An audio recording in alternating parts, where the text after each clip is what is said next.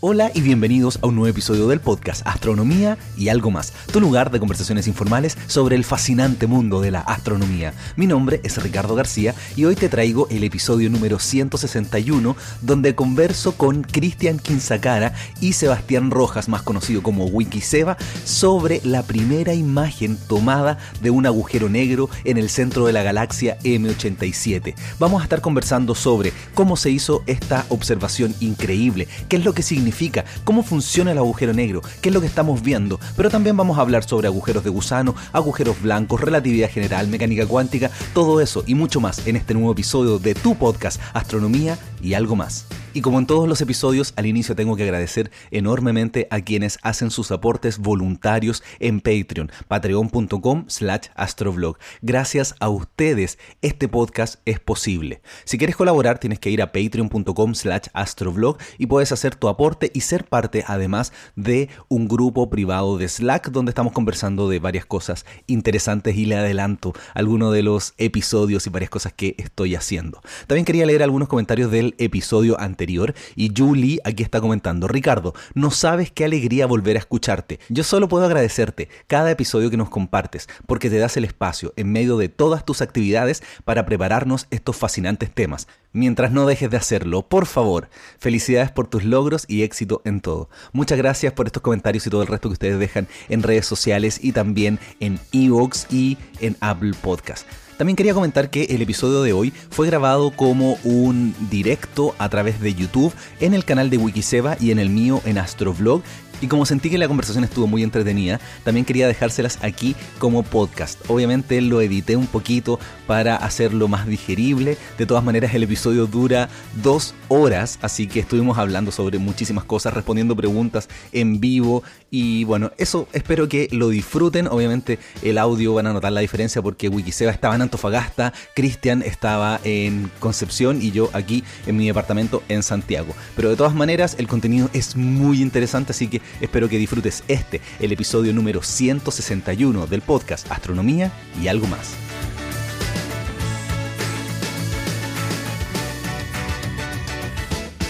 Hola, bienvenidos, qué gusto que están ahora después de mucho rato, de 20, media hora de pruebas y que no funcionaba. Estamos al fin transmitiendo en los dos canales, bienvenidos. Vamos a hablar sobre esta, la primera imagen capturada de un agujero negro. Y estoy aquí con el gran Wikiseba, al fin, en ambos canales. ¿Cómo estás, Don Wiki? Muy bien, después de hartos problemas técnicos, llevamos casi 37 minutos, partió primero en el canal del Ricardo y ahora por fin está acá en mi canal. Y estamos con un, físico acá. Cuéntame un, un poco, Ricardo, hacer la presentación, por favor. Sí, tenemos aquí al gran Cristian Quinzacara, quien ha participado varias veces en el podcast Astronomía y algo más, y es un físico teórico que estudia la relatividad general, que quiere encontrar ahí cuál es el problema que tiene para resolver todo lo que tenemos hoy día en ciencia, que tenemos grandes preguntas, y vamos a estar hablando con Cristian directamente desde Concepción sobre esta imagen de un agujero negro. ¿Cómo estás, Cristian? Hola, ¿qué tal? Un gusto, Ricardo, estar, estar de nuevo compartiendo contigo. Eh, mucho gusto también Sebastián, ustedes grandes divulgadores. De verdad que para mí es un placer poder compartir la ciencia que me apasiona, este tema de los agujeros negros, la relatividad general, y poderles contar a, sus auditores y al resto de las personas que, estén escuchando en este momento nuestra, transmisión, un poco de, lo apasionante que fue el día, o sea, de, la importancia que puede, que puede tener este, esta pequeña fotito, esta humilde fotito que tenemos ahí en un rincón de, nuestra imagen. Así que eh, ojalá lo pasemos súper bien, eh, es lo que espero de este momento. ¿no? Exactamente, y no se olviden comentar con el hashtag WikiVlogLive. Van a estar apareciendo ahí en pantalla eh, sus tweets, así que por favor vayan a tuitear. Aquí está diciendo ahora en este momento estamos con problemas técnicos. vamos a sacar ese tweet porque ya no estamos con problemas técnicos. Muy bien, Cristian, ahí está arreglando tu cámara. Y la primera pregunta que quiero hacerte, y ahí por favor, Wiki, si quieres interceder entre medio, no hay ningún problema, por favor, adelante, es ¿Qué es un agujero negro? Wow. E, esta siempre es la, pregunta así como para entrar al choque de uno. Exactamente. un agujero negro, la, definición más, más, precisa es que es una región del, universo en la cual hay una dirección y solo una dirección de movimiento, que es hacia el centro de esa región. piensen ustedes, por ejemplo, en, una región delimitada por, por una esfera, entonces tú una vez que entras en esa esfera, en la única dirección que cualquier objeto, incluida la luz, se puede mover es hacia el centro de la esfera. Bueno, eh, tú, Ricardo me estabas preguntando de, cómo obteníamos esta imagen, cuál, cuál era la, forma en que habíamos logrado eh, sacar este, este, anillo ahí brillante que se, que se observa. La verdad es que esta es una colaboración gigantesca. Hay ocho observatorios de, ondas, de, ondas eh, de, radio, en particular de, microondas, ahí en el límite entre microondas e infrarrojo, que se han coordinado para observar el mismo lugar del universo, una región muy, muy, muy pequeñita, y con supercomputadores lograr hacer como, como una suma de estas imágenes. Eh, la, magia está en que cuando sumamos la, la, información que viene de cada uno de estos radiotelescopios, podemos tener un telescopio virtual como del tamaño de la Tierra. E, e, esa es la magia. O sea, un telescopio del tamaño de la Tierra. Wiki, ¿te imaginaste algo así en algún momento? ¿Que íbamos a tener un telescopio tan grande para poder captar la imagen de un agujero negro? De hecho, lo primero que yo pienso con toda esta noticia es lo afortunado que somos al estar presenciando una cosa tan increíble como esta mientras estamos vivos todavía. Oye, sí, o sea, estamos yo creo que en el punto eh, de inicio de, de, una revolución. Imagínense hace ¿cuántos fueron? Tres años, el, el, 2000, el 2015, cuando se encontraron las ondas gravitacionales. Ahora tenemos la, la, opción de observar el borde de un agujero negro, bueno, aquí casi el borde, pero, pero es cosa de tiempo que, que podamos ver ese, el, el, bordecito del agujero negro y sacar esa información tan preciada que podría llegarnos a, entender gravedad y cuántica al mismo tiempo, que, que es la magia de todo este asunto al final. Exactamente. Oye, y la pregunta que yo te quiero hacer es porque este telescopio, que mencionabas muy bien, que tiene el tamaño del planeta Tierra, se llama el telescopio Horizonte de Eventos, Event Horizon Telescope. ¿Qué es el horizonte de eventos? ¡Wow! el horizonte de, eventos o horizonte de, sucesos también le gusta a la gente más en, español. Podemos decir que es la única superficie que delimita al agujero negro. Me explico. Eh, yo hace un rato decía que hay, una región del, espacio-tiempo donde la única opción de movimiento es hacia el centro de esa región. Esa región está delimitada por, por, un borde. Ficticio, no existe ese borde. Claro, no es un borde material, sino que es un borde imaginario Claro, no como el eh, borde de la Tierra, que la Tierra sabemos que tiene borde, pero debería ser algo así como el borde de la atmósfera que no sabemos bien dónde termina. Ah, algo por el estilo. Pues. De hecho, si lo pensamos, es más difuso o, menos marcado que el borde de la atmósfera. Podríamos pensar, por ejemplo, en, una esfera que forma la órbita de la Tierra cuando, cuando gira alrededor del Sol. Eh, Perfecto. entendemos que hay un tamaño ahí asociado, pero, pero no es que exista una frontera, que haya una membrana, sino que es espacio interestelar. ¿no? Y el horizonte de eventos es esa membrana, es, esa superficie imaginaria que una vez que tú la atraviesas, no hay vuelta atrás. O sea, la única opción es seguir avanzando hacia el centro de, de esta región. Perfecto. Entonces, podemos decir que el horizonte de eventos es el punto de no retorno, es el, el lugar donde si yo quiero escapar del agujero negro tengo que viajar más rápido que la luz y como nada viaja más rápido que la luz, nada escapa a este agujero negro. Sí, eh, exactamente. la ecuación que define dónde queda esta, esta superficie que ya, ya, no, no hay super, ya no hay retorno, está definida porque tú para poder salir de ese lugar tendrías que viajar más, más rápido que la velocidad de la luz. Perfecto, entonces lo que se hizo con esta imagen fue básicamente tomarle una foto a otra cosa que no es el agujero negro, pero le llamamos la foto del agujero negro. ¿Qué es lo que estamos viendo en la imagen que está aquí abajo mío? Lo primero que, uno podría llamarle la atención es que observamos un, anillo, un anillo luminoso, y en el centro observamos una, zona negra.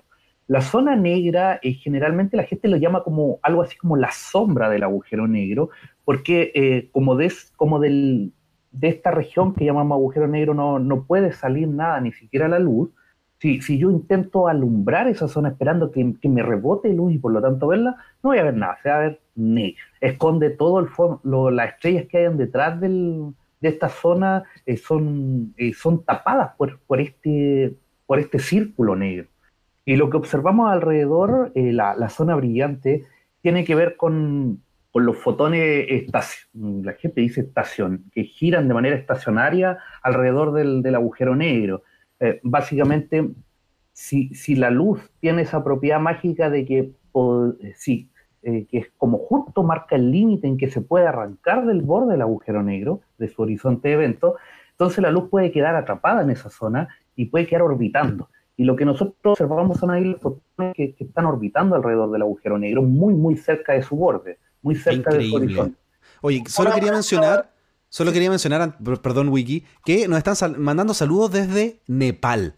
Está en este, en este tweet aquí, saludos desde Nepal. Muchas gracias. Eso, Wiki, tú tenías una pregunta para Cristian. No, no directamente mía, sino que ya empezaron a llegar preguntas al Twitter para que estén atentos a Wiki Blog Live en Twitter para que hagan sus preguntas, ya que como son dos directos va a ser muy difícil leer los chats. Y una persona está preguntando, a ver dónde tenía el comentario, acá está, se llama Weiner CC Uiro. Dice, ¿en cuánto tiempo creen que saldrá la imagen de Sagitario A? La verdad yo me había hecho la misma pregunta porque decía, si el agujero supermasivo más cercano está en nuestra galaxia, ¿por qué la primera foto es de uno más lejano?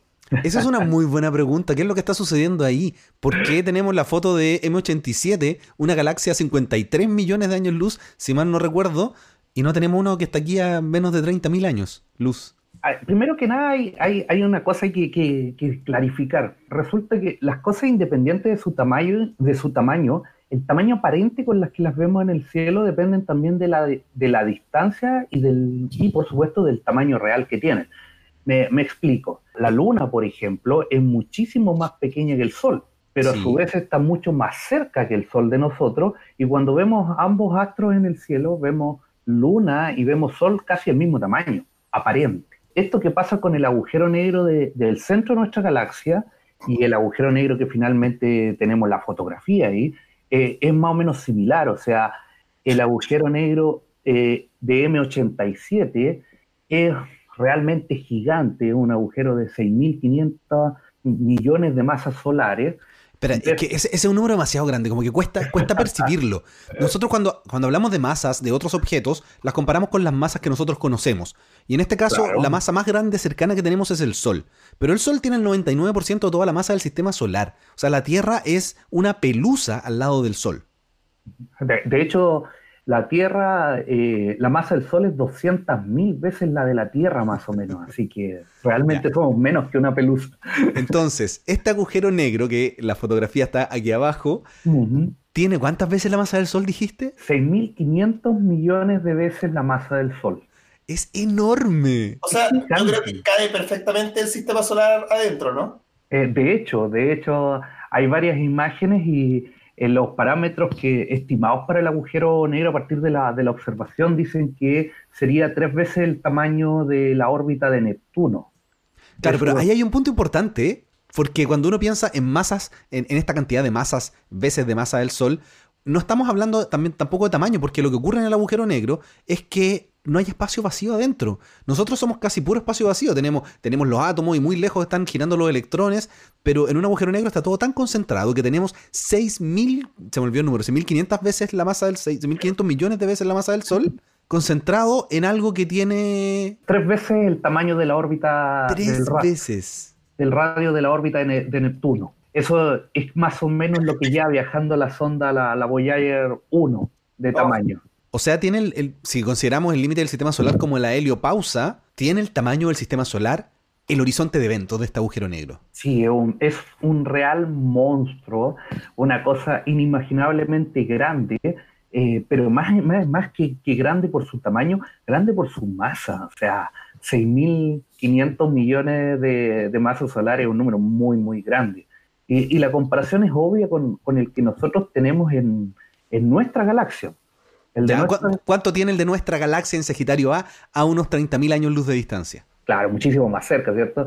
Este son 4 perdón, 4 millones y medio de, masas solares. O sea, la diferencia es 4 millones, este, el que está en Sagitario A, aquí cerquita de nosotros, cerquita en términos astronómicos, y el que acaban de tomar la fotografía tiene 6.500 millones de veces la masa del Sol. Exacto. Entonces, tenemos un agujero como pequeño, con muchas comillas, el, de nuestra galaxia, y muy cerca, y tenemos un agujero extremadamente grande, que el de la galaxia M87, pero bastante más lejos. Entonces sus tamaños aparentes vistos desde la Tierra eh, son más o menos similares. O sea, los discos están en una relación como 13 a 2 más o menos. es asombroso en realidad todo este tema. Una, cosa que me está asombrando y agradecimiento a todas las personas que están en este momento mandando sus preguntas por Twitter, hashtag Wikiblog Live, son los memes que han hecho del agujero negro. Como, como parece, parece el símbolo de Firefox, parecen los ojos de un gatito. Y, en, realidad los incito a que envíen sus memes al, al Twitter, yo los voy a estar compartiendo. Y hay una pregunta acá que Yo, yo podría tratar de ponerlos, pero no quiero echar a perder la transmisión una vez más.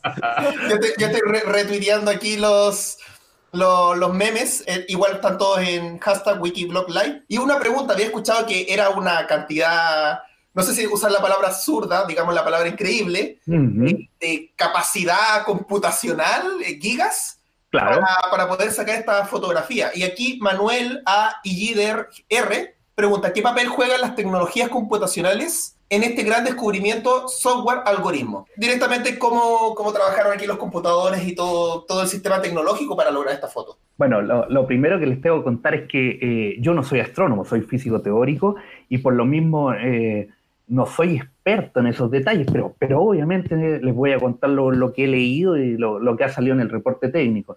Mira, hay, hay algunos números así, pero brutales. Eh, cada uno de los, de los radiotelescopios eh, durante el tiempo de, observación generó 350 terabytes por día, cada uno, y son 8... Eso es mucho, mucho, mucho, mucho, mucho, mucho. O sea, piensen, o sea, uno, toda la información que tiene en su casa es un tera como máximo y te demoras años en juntarla. Esto fue una observación de cuánto, cuatro o cinco días, y, y eh, cada día juntaban 350 terabytes cada uno de estos, de estos radiotelescopios. Eso por un lado. Eh, por otro lado, para, poder hacer esta, esta suma de, los datos de, los de estos radiotelescopios, es necesario usar una técnica que se llama interferometría. Y esta técnica de interferometría permite hacer esta suma que, genera este, este radiotelescopio virtualmente del tamaño de la Tierra, pero necesita, y este es el punto complicado, que haya una sincronización entre las mediciones de, cada uno de los radiotelescopios que tienen que estar sincronizados al orden del nanosegundo. Imagínense la electrónica y la informática asociada para que los telescopios miren para el mismo lugar con diferencia de fracción de nanosegundos. Exactamente, porque un segundo, todos lo conocemos, un milisegundo es un segundo dividido en mil, un nanosegundo son 10 a la menos 9 segundos. O sea, 9 son mil millones, son mil millones, una mil millonésima de segundo. Sí, sí. Acá, en, el, chat una persona dice que son, no, no, no estoy seguro si será verdad la información, 4 pentabytes de información. Eso en terabytes son 32 mil terabytes. Eh, claro, pues saca, saca la cuenta, son 350 terabytes por día se, grabaron, o sea, se, analizaron cuatro o cinco días, no, no lo recuerdo así tan, tan preciso, y son ocho eh, radiotelescopios, los números deben andar por ahí. Sí, de hecho hay que pensar que esta observación se hizo el 2017. Y es tan complejo editar los datos, no solamente porque son muchos, sino porque hay que hacer algo que se llama una correlación. Hay que hacer que cada fotón de luz, porque es luz, aunque sean ondas de radio, sigue siendo luz, cuando llegan tienen que tienen que calcular exactamente la que llegó en el Polo Sur, en Chile, en Estados Unidos, en Francia, en España, al mismo tiempo, en el mismo instante, con eh, esto que tú mencionabas de dentro del mismo nanosegundo. Entonces, procesar estos datos les tomó años. Y por eso además está esta imagen primero porque uno cree que a veces es más fácil mirar más cerca pero debido a toda la información que nosotros tenemos aquí en nuestra propia galaxia, es mucho más fácil mirar este agujero negro de M87 que el que está en nuestra galaxia. Es como tratar de tocarse el codo con la misma mano. Es muy difícil porque tenemos mucho material entre medio y procesarla eh, se hace bastante más complicado. Una persona en Twitter, eh, Sora, Sorora Lápiz, dice que anda una foto en Twitter acerca del agujero que tiene una medida llamada arco segundo. Y pregunta exactamente qué es lo que es un arco segundo. ¿Vas tú o yo, Cristian? Te, deseo el placer. Ya, arco segundo. Lo que nosotros hacemos cuando miramos el cielo es dividirlo en 360 grados la esfera completa. Esa esfera la separamos en minutos, los 360 grados, y los minutos los, los separamos en segundos. Entonces, un arco segundo es un segundo y se llama arco porque, bueno, se, define eh, la esfera que en torno a nuestra, la esfera, la bóveda celeste que nosotros vemos, se define eh, como un arco. Entonces son, es menos de un arco segundo, o sea, es algo muy, pero muy pequeñito en el cielo. Para que tengan una idea, la luna son medio, medio grado, o sea, 30 minutos. Entonces, esto es un pedacito muy pequeño de luna en el cielo que por esa razón se necesita este telescopio tan pero tan grande del tamaño de la Tierra, tomar datos por cinco días, procesar esa información para ver este detalle. Sí, de, hecho ahí me gustaría complementar lo, que dices tú, Ricardo. El minuto de, de, de grado corresponde a, la, a un sesentavo del, de grado. O sea, 60 eh, minutos forman un grado y 60 segundos forman un minuto. Entonces, desde ahí un microsegundo, estamos hablando de una, de una millonésima de segundo. Es un tamaño angular realmente pequeñísimo. Sí, y para tener una idea de la, de la resolución que tiene esto, que de verdad increíble, eh, yo no sé si es exacta, pero es lo que estaba viendo entre todas estas cosas, investigando para lo que íbamos a hablar hoy día, es como que yo tome mi dedo y quiera ver un átomo en mi dedo. Esa es la resolución que estamos teniendo con este agujero negro a 53 millones de años luz de distancia. Simplemente sorprendente. Me, están corrigiendo acá, la medida era petabytes. Y 4 petabytes en total son 4.000 terabytes. Perfecto, muchas gracias por estar comentando. Sí, no, eh, eh, estamos hablando precisamente de, ese volumen de datos. Recién hablábamos del procesamiento de estos datos se usan unos supercomputadores que se denominan correladores, porque tienen que correlacionar la información que llegaba de a pares de cada uno de, los radiotelescopios. Eh, se usaron dos correladores muy, muy grandes, uno en el MIT en, Estados Unidos y otro de la Sociedad Max Planck en, Alemania, para que eh, básicamente se hicieran dos análisis de datos distintos a partir de los mismos datos. Y la, conclusión final, como, como dice en el paper, es que los análisis por separado al final se te permiten llegar exactamente a la misma imagen. Qué, increíble. Oye, Cristian, yo te quiero hacer una pregunta que quizás es un poquito rara porque cuando nosotros vemos la imagen, que la tenemos aquí abajo mío en este, en este live, hay una parte que es más brillante y una parte que es más oscura. ¿Qué significa eso? ¿Por qué, ¿Por qué, lo estamos viendo así? Eh, en la parte del anillo, dices tú. Exactamente. Eh, bueno, eh, eso está bajo, bajo discusión científica en este momento, pero la hipótesis más probable es que eh, eh, si bien el anillo está, son los fotones orbitando el, agujero negro, la hipótesis más probable que se está manejando es que haya una masa de, gas ionizado, de, plasma, que esté a punto de caer al agujero negro y lo esté orbitando y corresponde a la zona brillante de, más abajo.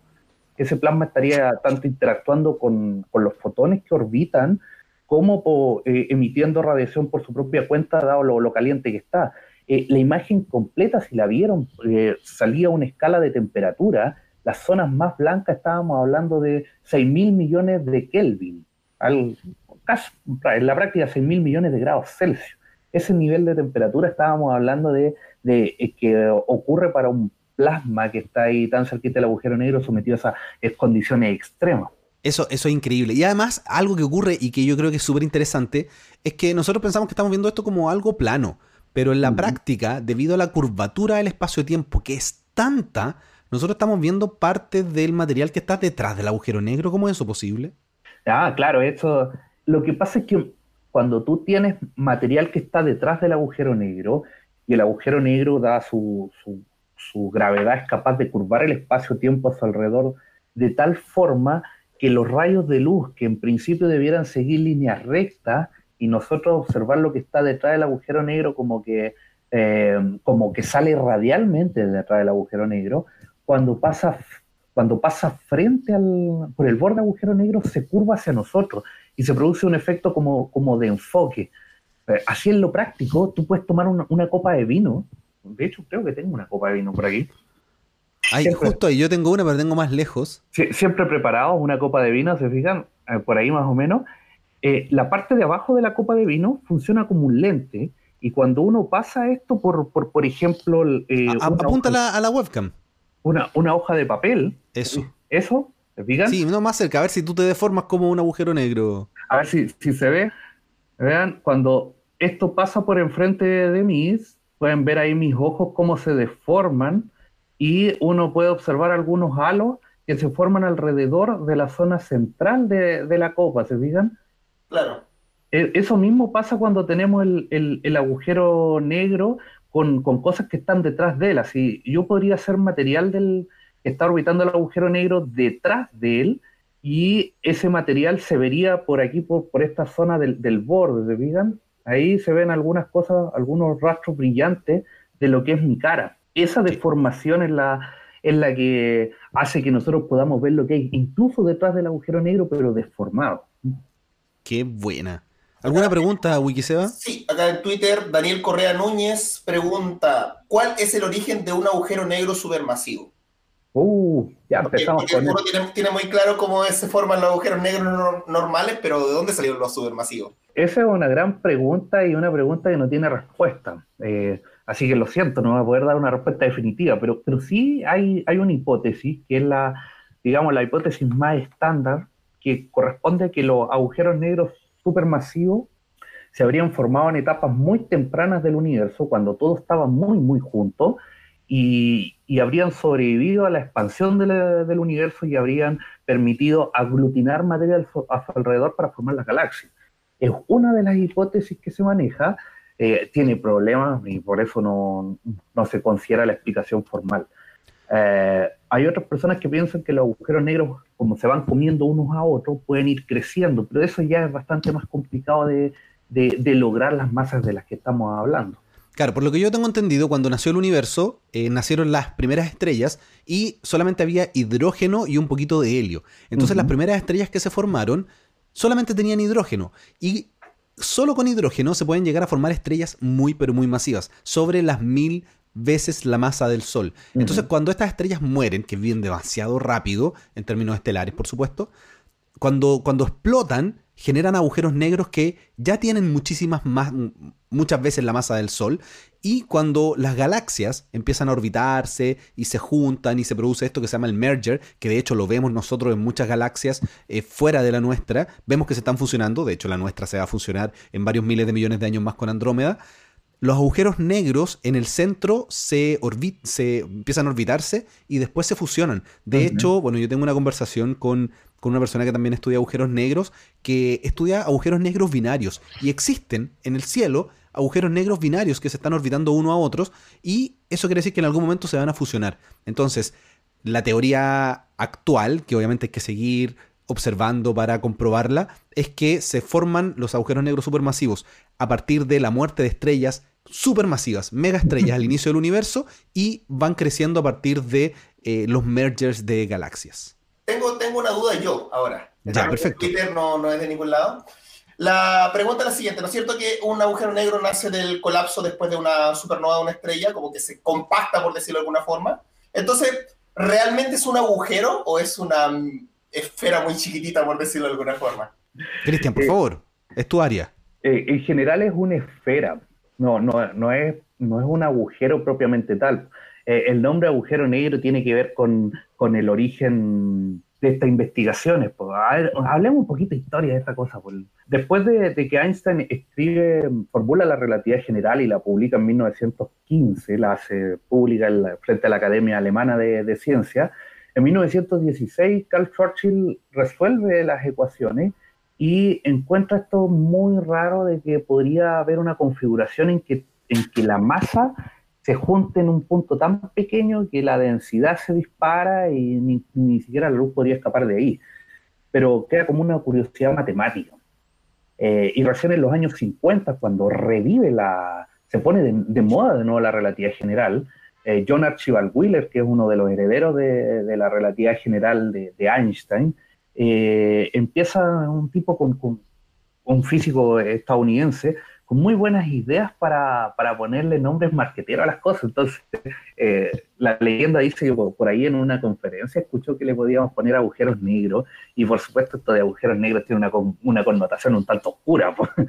Y así que el nombre agujero negro responde que, a que vamos a ver un, en un fondo estrellado, debiéramos ver la sombra del agujero negro, que es esta zona oscura en su centro, y la parte de atrás debería verse por el borde del agujero negro deformada, como, como mostraba recién en, la copa.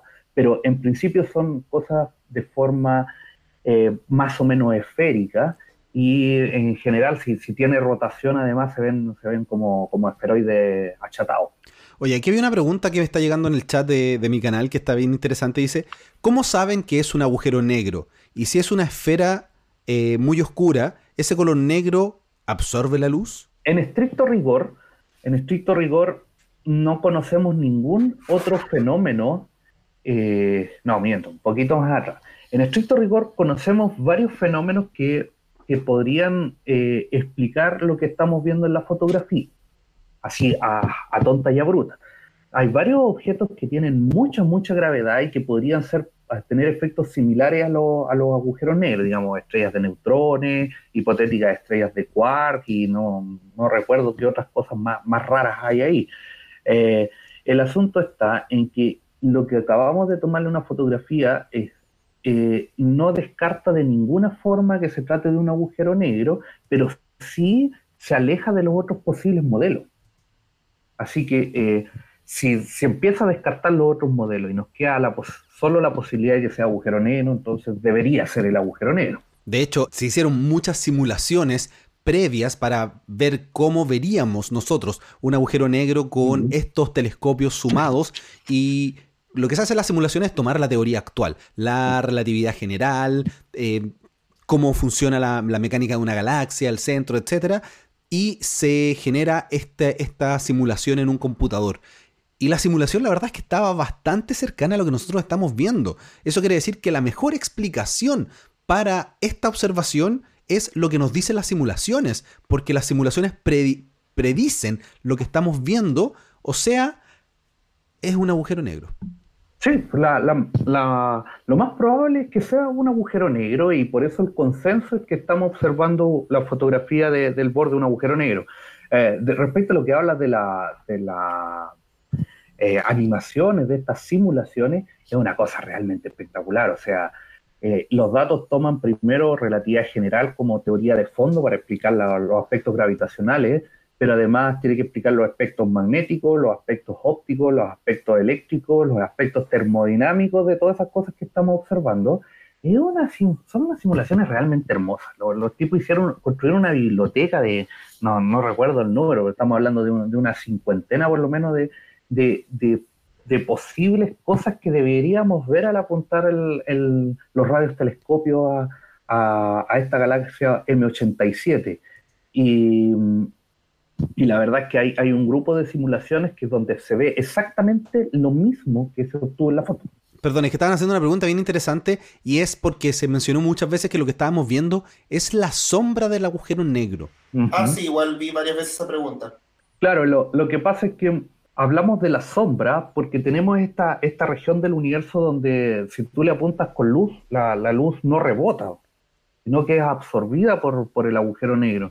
Si ustedes se fijan, eh, no conocemos materiales convencionales que tengan esa gracia. Por, muy oscuro que esté algo, yo le apunto con una luz y voy a ver un, punto de luz o, algún reflejo. Pero un agujero negro no, se, se come la luz, la, la absorbe. Y por lo tanto, tú ves un una zona completamente oscura en un fondo estrellado. Acá, obviamente, con esta radiación no, no alcanzamos a, observar todo en plenitud este efecto, pero en la medida que mejore la tecnología deberíamos ver esa zona completamente oscura y por lo tanto lo llamamos sombra. Oye, ¿y por qué lo que vemos alrededor está de color rojo? Porque al final lo que se hizo no fue tomar una imagen en luz óptica, o sea, si nosotros viajamos hacia allá, no veríamos eso, veríamos otra cosa, pero esto está tomada con ondas milimétricas. ¿Qué, significa eso y por qué la vemos de color rojo? Ya, bueno, lo, primero que puede ser interesante para, para las personas que nos están viendo y escuchando es que eh, efectivamente son ondas milimétricas de 1,3 eh, milímetros, son las bandas que se manejan. 1,3 milímetros es luz que está en el, eh, justo al ladito de las microondas, donde empieza el infrarrojo lejano.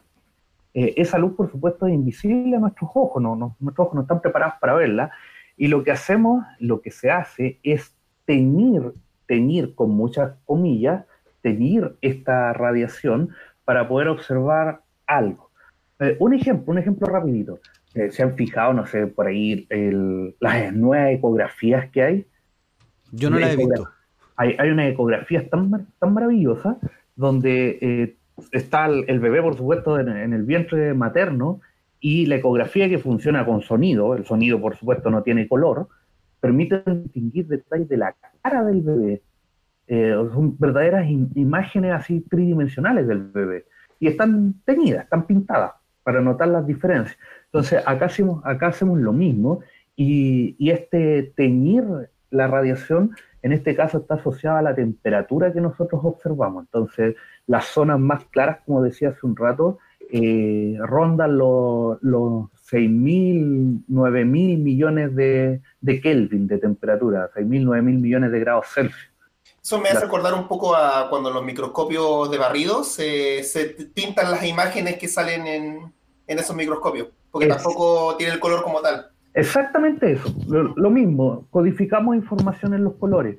Eh, otro ejemplo son la, es la visión nocturna que se usa con radiación infrarroja uno ve los lentes, eso generalmente eh, tiñen las cosas de verde, y obviamente no es que se vea verde, la radiación infrarroja no la vemos, pero para teñir las diferencias de, temperatura se usan tonalidades del verde en ese caso.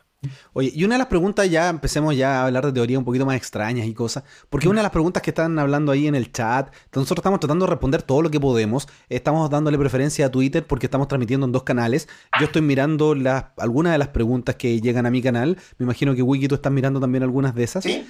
Hablan, preguntan mucho sobre qué hay dentro del agujero negro, cómo es lo que está dentro, qué pasa cuando la materia atraviesa este horizonte, cómo, es el interior de este agujero negro. si se puede o no comer con arroz, eso es importante. Sí, siempre es importante ver si se puede comer con arroz. ya, a ver, eh, lo primero que les tengo que contar aquí es que nuestra física, la, la física que lo conoció, nos permite llegar hasta el borde del agujero negro dado que del interior del agujero negro nada puede salir, eh, no tenemos información de cómo un agujero negro por dentro. O sea, no podemos responder esa pregunta. a todas las personas que están haciendo la pregunta no la podemos responder. No, no con ciencia experimental, pero sí con ciencia teórica. Así que puedo, explicar. Por eso tú eres, por eso tú eres físico teórico, por eso estás aquí con nosotros. Tratando de adivinar lo que hay más allá de lo que los experimentos pueden mostrar, porque ese es el negocio de nosotros. Si la relatividad general está más o menos buena, que todos los experimentos indican que es la teoría más precisa de la gravedad. Los agujeros negros pueden tener estructura interna dependiendo de básicamente de parámetros. Los agujeros negros tienen su masa que los caracteriza, tienen, pueden tener carga eléctrica que, que los caracterice y momento angular, es decir, alguna velocidad de rotación asociada a ellos el agujero negro que estamos viendo, todo indica que es un agujero negro rotante. En, el paper aparecen los parámetros de, la rotación. Sí, de hecho eh, la pudieron medir porque fueron varios días de observación. Midieron cómo rota. Sí, sí, es maravilloso. Sí. El paper es de acceso libre y uno lo puede buscar en la página de Alma, por ejemplo. Está el primer link, más o menos. Pueden descargar varios, los seis artículos que fueron publicados.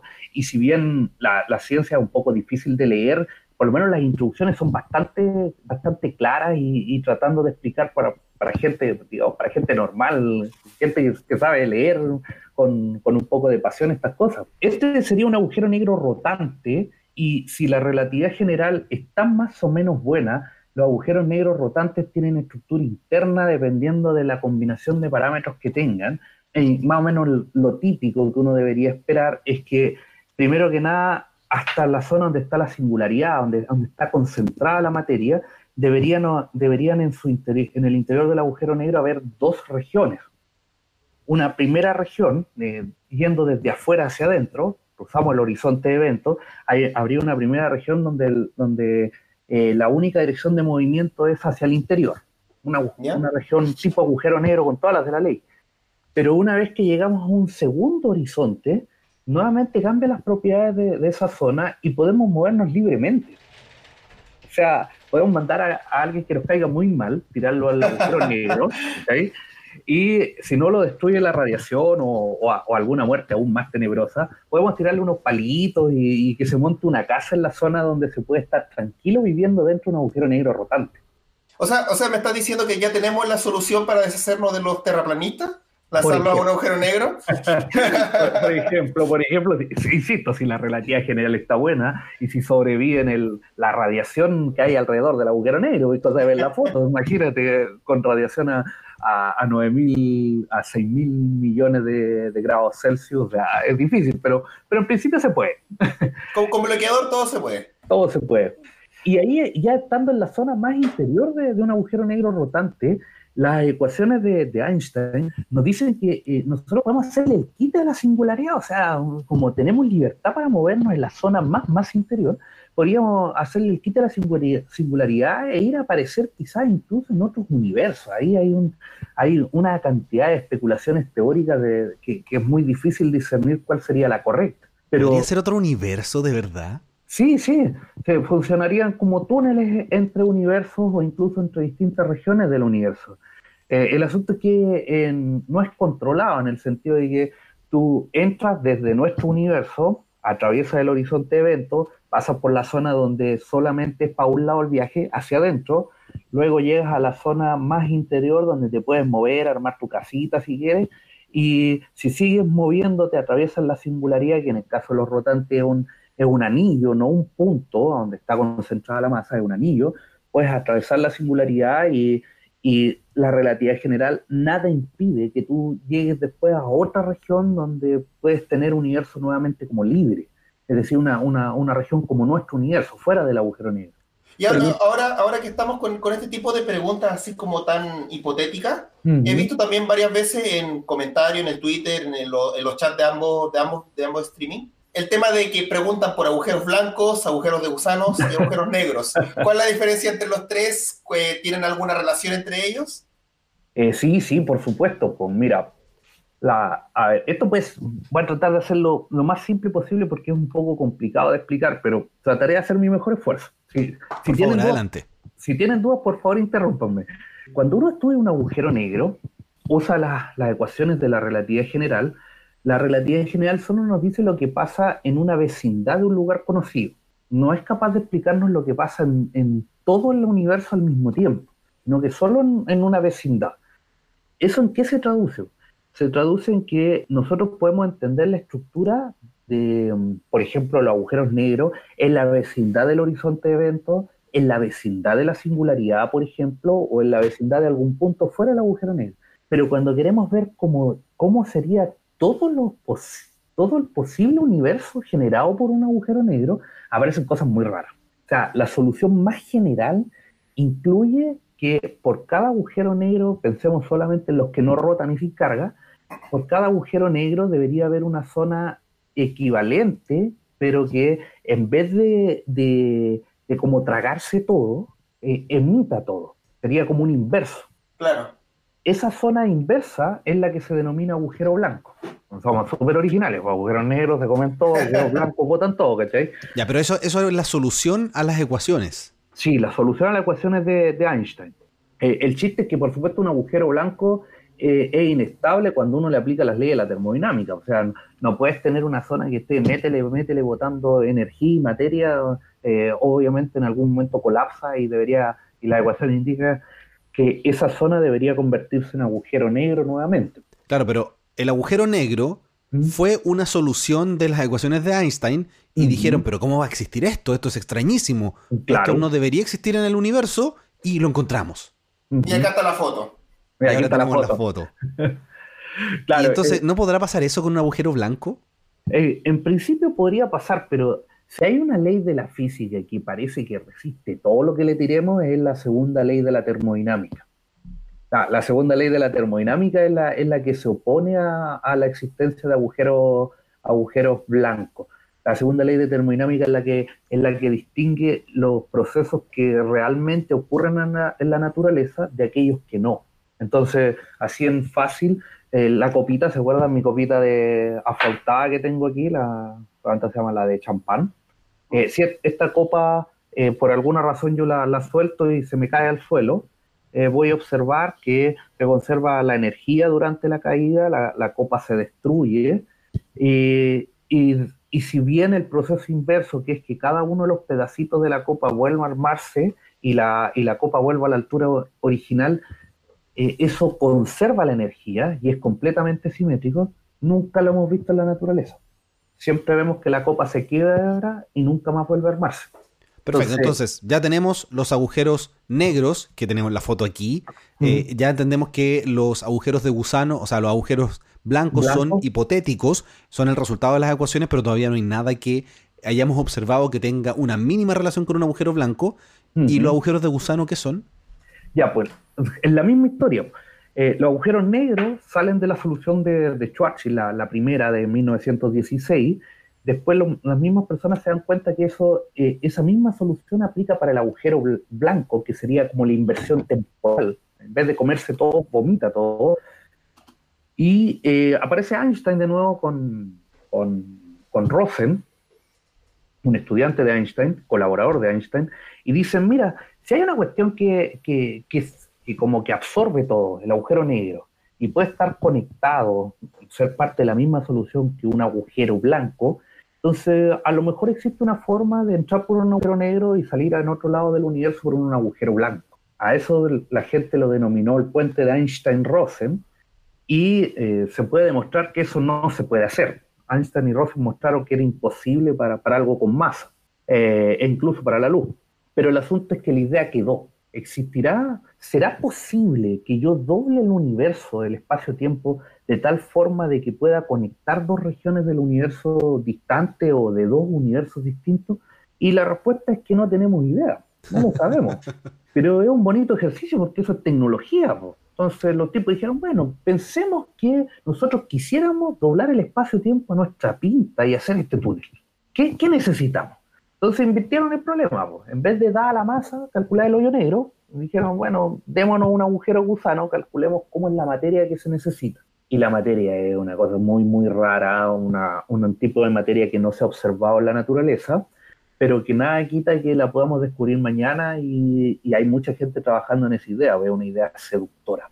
Esos son los agujeros de gusano. Qué buena. Oye, pero entonces los agujeros de gusano servirían para viajar a otros lugares o quizás a otras dimensiones, pero también uno puede viajar utilizando un agujero negro, algo que ya hemos observado. Tenemos, de hecho, aquí la foto, estamos hablando de este tema gracias a la foto, que es acercarse mucho al agujero negro, pero no traspasarlo que es básicamente lo que hicieron en Interstellar, esta película, donde simularon un agujero negro, donde Kip Thorne hizo todo un trabajo ahí físico y de simulaciones increíbles.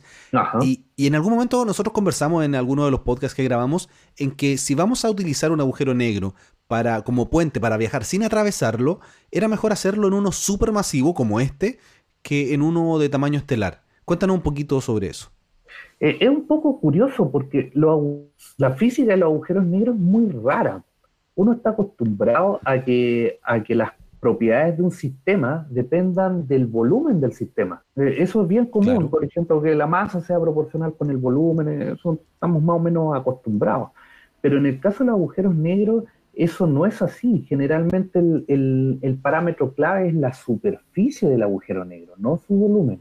Entonces, en esta mezcla, pasa de que los agujeros negros pequeñitos, así los chiquititos, los estelares, eh, tienen una gravedad inmensa a su alrededor, pero al ser pequeñitos, el gradiente, la, forma en que cambia de magnitud la gravedad alrededor del agujero negro, el cambio es muy bruto, es muy brusco.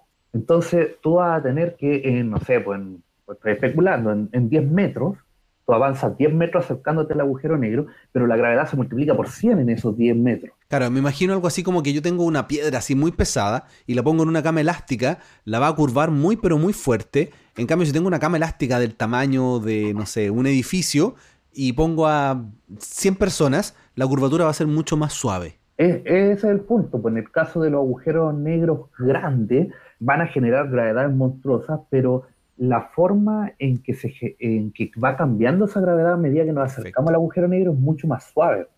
Entonces, a uno le puede preguntar, bueno, ¿y a mí qué me importa? Bueno, sí importa, porque si tú estás ahí, te vayas acercando a una zona donde la gravedad cambia muy bruscamente, distintas partes de tu cuerpo sienten gravedades distintas y entonces tú estás sujeto a unos esfuerzos internos que te tironean para todos lados y finalmente te pueden desgarrar.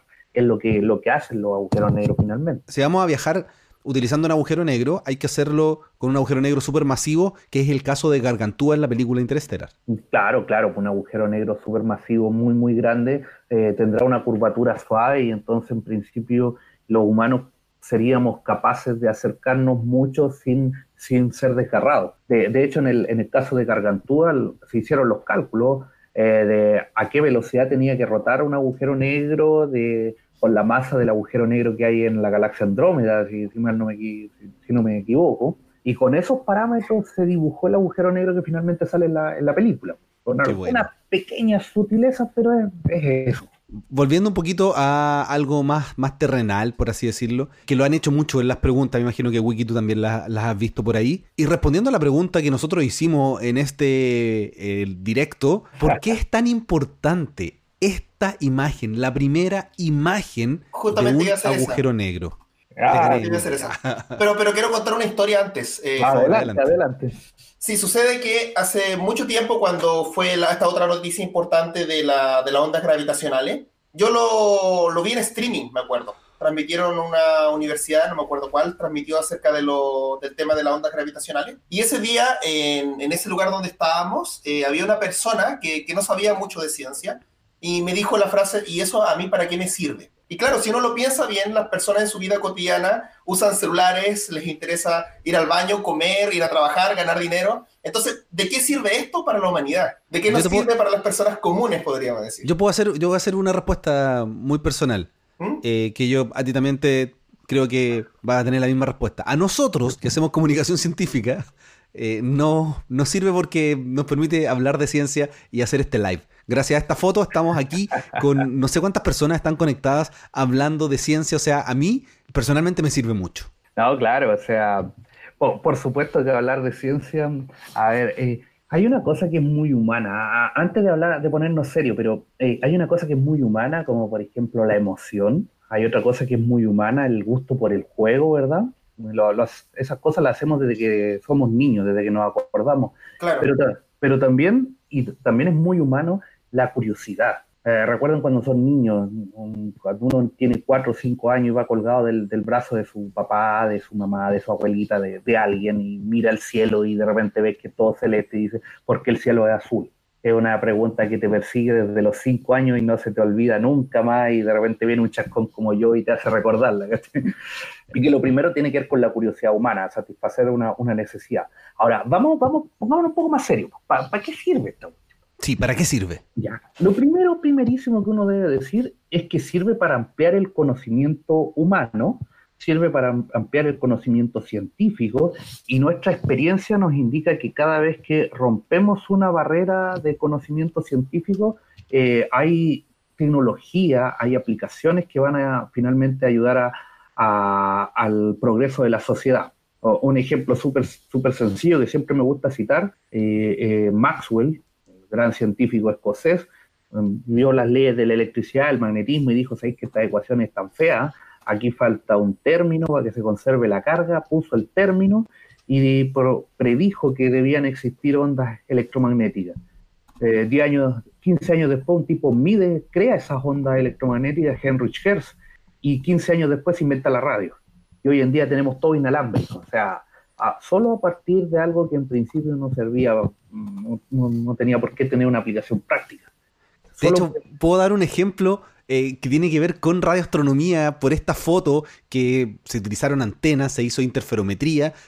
Bueno, cuando astrónomos en, en Australia querían mejorar eh, todo el proceso para hacer interferometría, para juntar esta información y necesitaron desarrollar diferentes técnicas, no me acuerdo muy bien exactamente cómo era todo este proceso, pero sí en algún momento quiero hacer un video. Tomaron una, tecnología que existía y que no era muy buena y la mejoraron y esa tecnología hoy la conocemos como el Wi-Fi o el Wi-Fi para algunos. Entonces, gracias a el desarrollo de la radioastronomía que hoy nos permite tener esta foto, nació el Wi-Fi, que es fundamental para nuestras vidas. Hoy, hoy día yo creo que todos o el 99% de las personas que están viendo este live están conectados, ya sea por 3G, 4G o por Wi-Fi. Mi computador está conectado por Wi-Fi. Wikiseba tú conectaste por cable por si acaso. Pero, pero la astronomía, la radioastronomía, el querer tomar este tipo de fotografías nos llevó a una tecnología que ocupamos todos los días. Bueno, estoy, conectado con el cable internet, pero las preguntas las estoy leyendo del celular por Wi-Fi, así que también, también estoy usando el Wi-Fi. Yo también tengo mi, mi ejemplo, eh, más asociado a mi área, sí, obviamente. Por ejemplo, si yo les pregunto a ustedes, eh, si en este momento yo les pregunto, ¿para qué sirve el ADN? Ustedes me van a dar un montón de aplicaciones. Sirve para curar ciertas enfermedades, podemos saber el, quién es el padre de tal persona. O sea, existen un millón de aplicaciones para, para qué sirve el ADN. Pero en el momento en que se descubrió la estructura del ADN por Rosalind Franklin, eh, las personas no sabían realmente una aplicación para eso. O sea, en esa época tú le preguntas a alguien, ¿para qué te sirve el ADN? Las personas dicen, no sé, unas cosas que hacen los científicos porque, le, porque quieren sacarle cosas a las células. Y hoy en día tiene un montón de aplicaciones. Entonces, en realidad, yo creo que eso es lo principal de, de, este tipo de descubrimientos, que en el, en el quehacer diario pareciera que, que, no nos sirve para nada, pero en un momento sí nos sirve. Claro, porque en la práctica, eh, aterrizando esto un poquito, lo importante de todo esto no es la imagen per se, sino que es la tecnología desarrollada, crear un telescopio del tamaño planeta Tierra, utilizar interferometría, utilizar computadores, big data para procesar esta imagen y tenerla. O sea, responder esta gran pregunta, ¿cómo se ve un agujero negro? nos lleva a desarrollar tecnología y crear esta red increíble y que nos permite tener esta imagen. Y si nos vamos un poquito más allá, Hoy día nosotros estamos al borde de la ciencia, tenemos grandes preguntas que no tenemos respuesta. Mientras más respondemos, más nos damos cuenta que sabemos muy poco. Entonces tenemos lo que es la materia oscura, lo que es la energía oscura. Tenemos que en lugares como los agujeros negros, la relatividad general con la mecánica cuántica no funcionan. Nos estamos dando cuenta de todos los problemas, que son muchísimos, que tienen nuestras teorías actuales. Y al tener este tipo de imágenes, al ver el anillo, al ver muchas cosas, podríamos llegar en algún momento a decir aquí la relatividad general no está funcionando y tratar de encontrar alguna teoría de las que ya tenemos, como, como las cuerdas, como supersimetría o algunas otras cosas, alguna mezcla entre ellas, para explicarlo. Y cuando nazcan nuevas teorías, nuevas ideas y tengamos las observaciones para corroborarlas, vamos a generar más tecnología. O sea, Gracias a la relatividad hoy día nosotros tenemos GPS, gracias a la mecánica cuántica tenemos computadores. El mundo tecnológico se debe gracias a la mecánica cuántica. Entonces, llevando la, física al límite, encontramos nueva física y no tenemos idea si esta nueva física nos va a permitir viajar, por ejemplo, a otras galaxias, eh, encontrar múltiples dimensiones, tener autos que vuelan, no sé, no, no lo sabemos. Por eso lo estamos investigando, por eso se está haciendo, porque en algún momento vamos a tener esa, esa, ventanita a una nueva física que podría revolucionar completamente lo que conocemos. Sí, completamente de acuerdo contigo, Ricardo. Eh, de hecho, estamos en una época maravillosa porque por fin tenemos datos de los agujeros negros. Eh, tenemos dos ventanas en este momento. Tenemos las ondas gravitacionales que nos permiten ver cómo se van fusionando estos objetos eh, y también sus su momentos de formación. Y ahora tenemos que podemos observar directamente los agujeros negros. La combinación de, estas dos nuevas técnicas astronómicas va a permitir que nosotros por fin seamos capaces de ver fenómenos donde se, se tengan que aplicar los principios de la relatividad general por un lado y los de la mecánica cuántica por otro en el mismo proceso.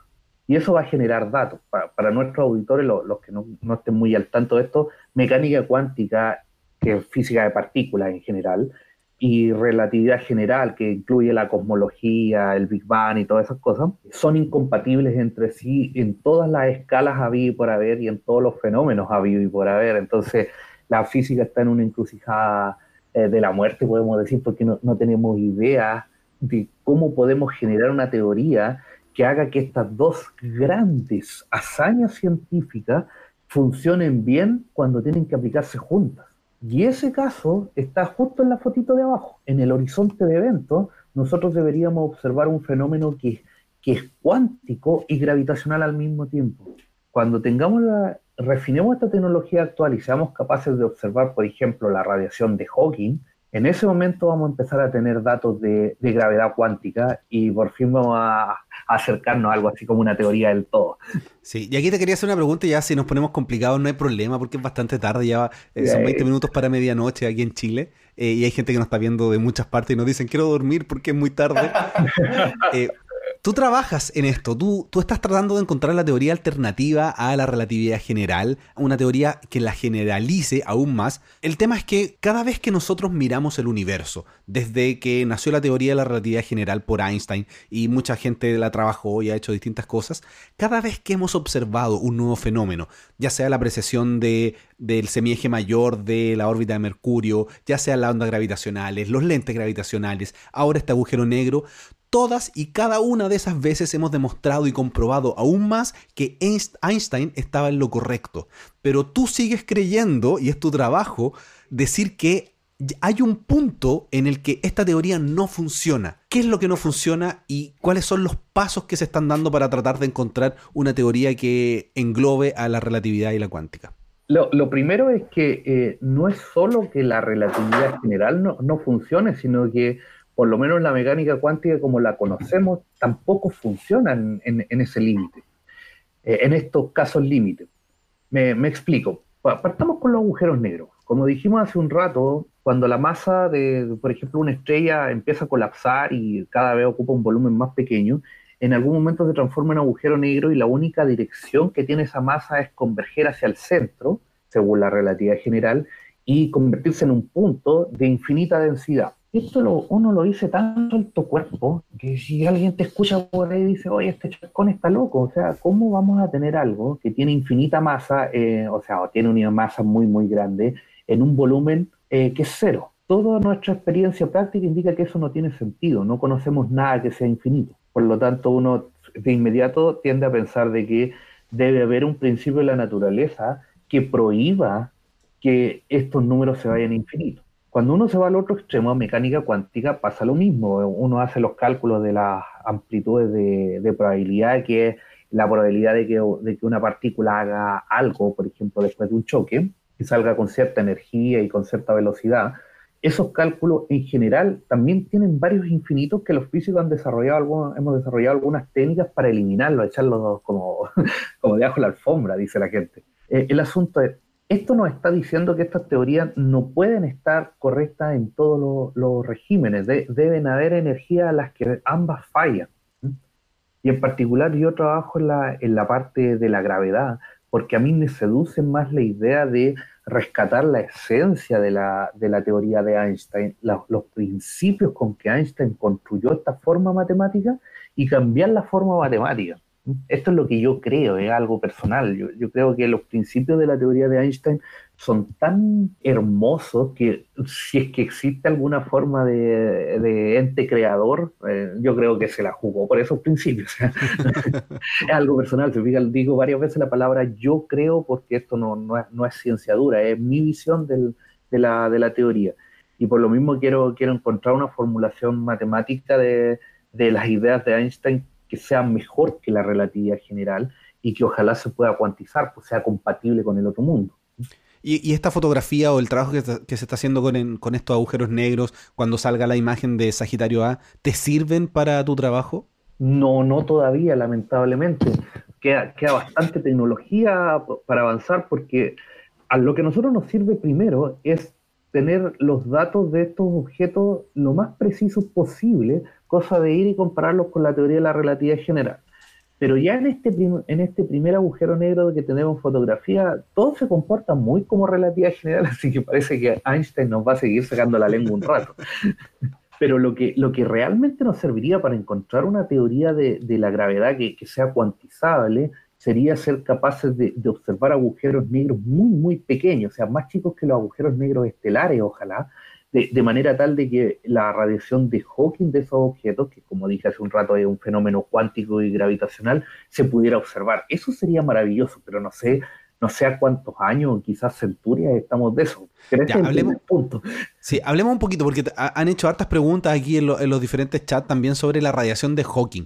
¿Esta radiación viene de dentro del agujero negro, viene de fuera? ¿Qué es? ¿Por qué es tan importante? Chuta, eh, a ver, eh, Hawking básicamente hizo el siguiente experimento pensado. Dijo, ¿qué pasaría si yo tengo un agujero negro y alrededor del agujero negro tengo muchas, muchas partículas cuánticas, una infinidad de partículas cuánticas? Entonces Hawking hizo todos los cálculos de, de obtener las energías, las probabilidades de encontrar esas partículas cuánticas en el borde, en las cercanías de un agujero negro, y el resultado general es que desde justo afuera del borde del agujero negro, parece que se que como que de alguna forma eh, estas partículas se aglutinaran y empezaran a salir radialmente alejándose del agujero negro.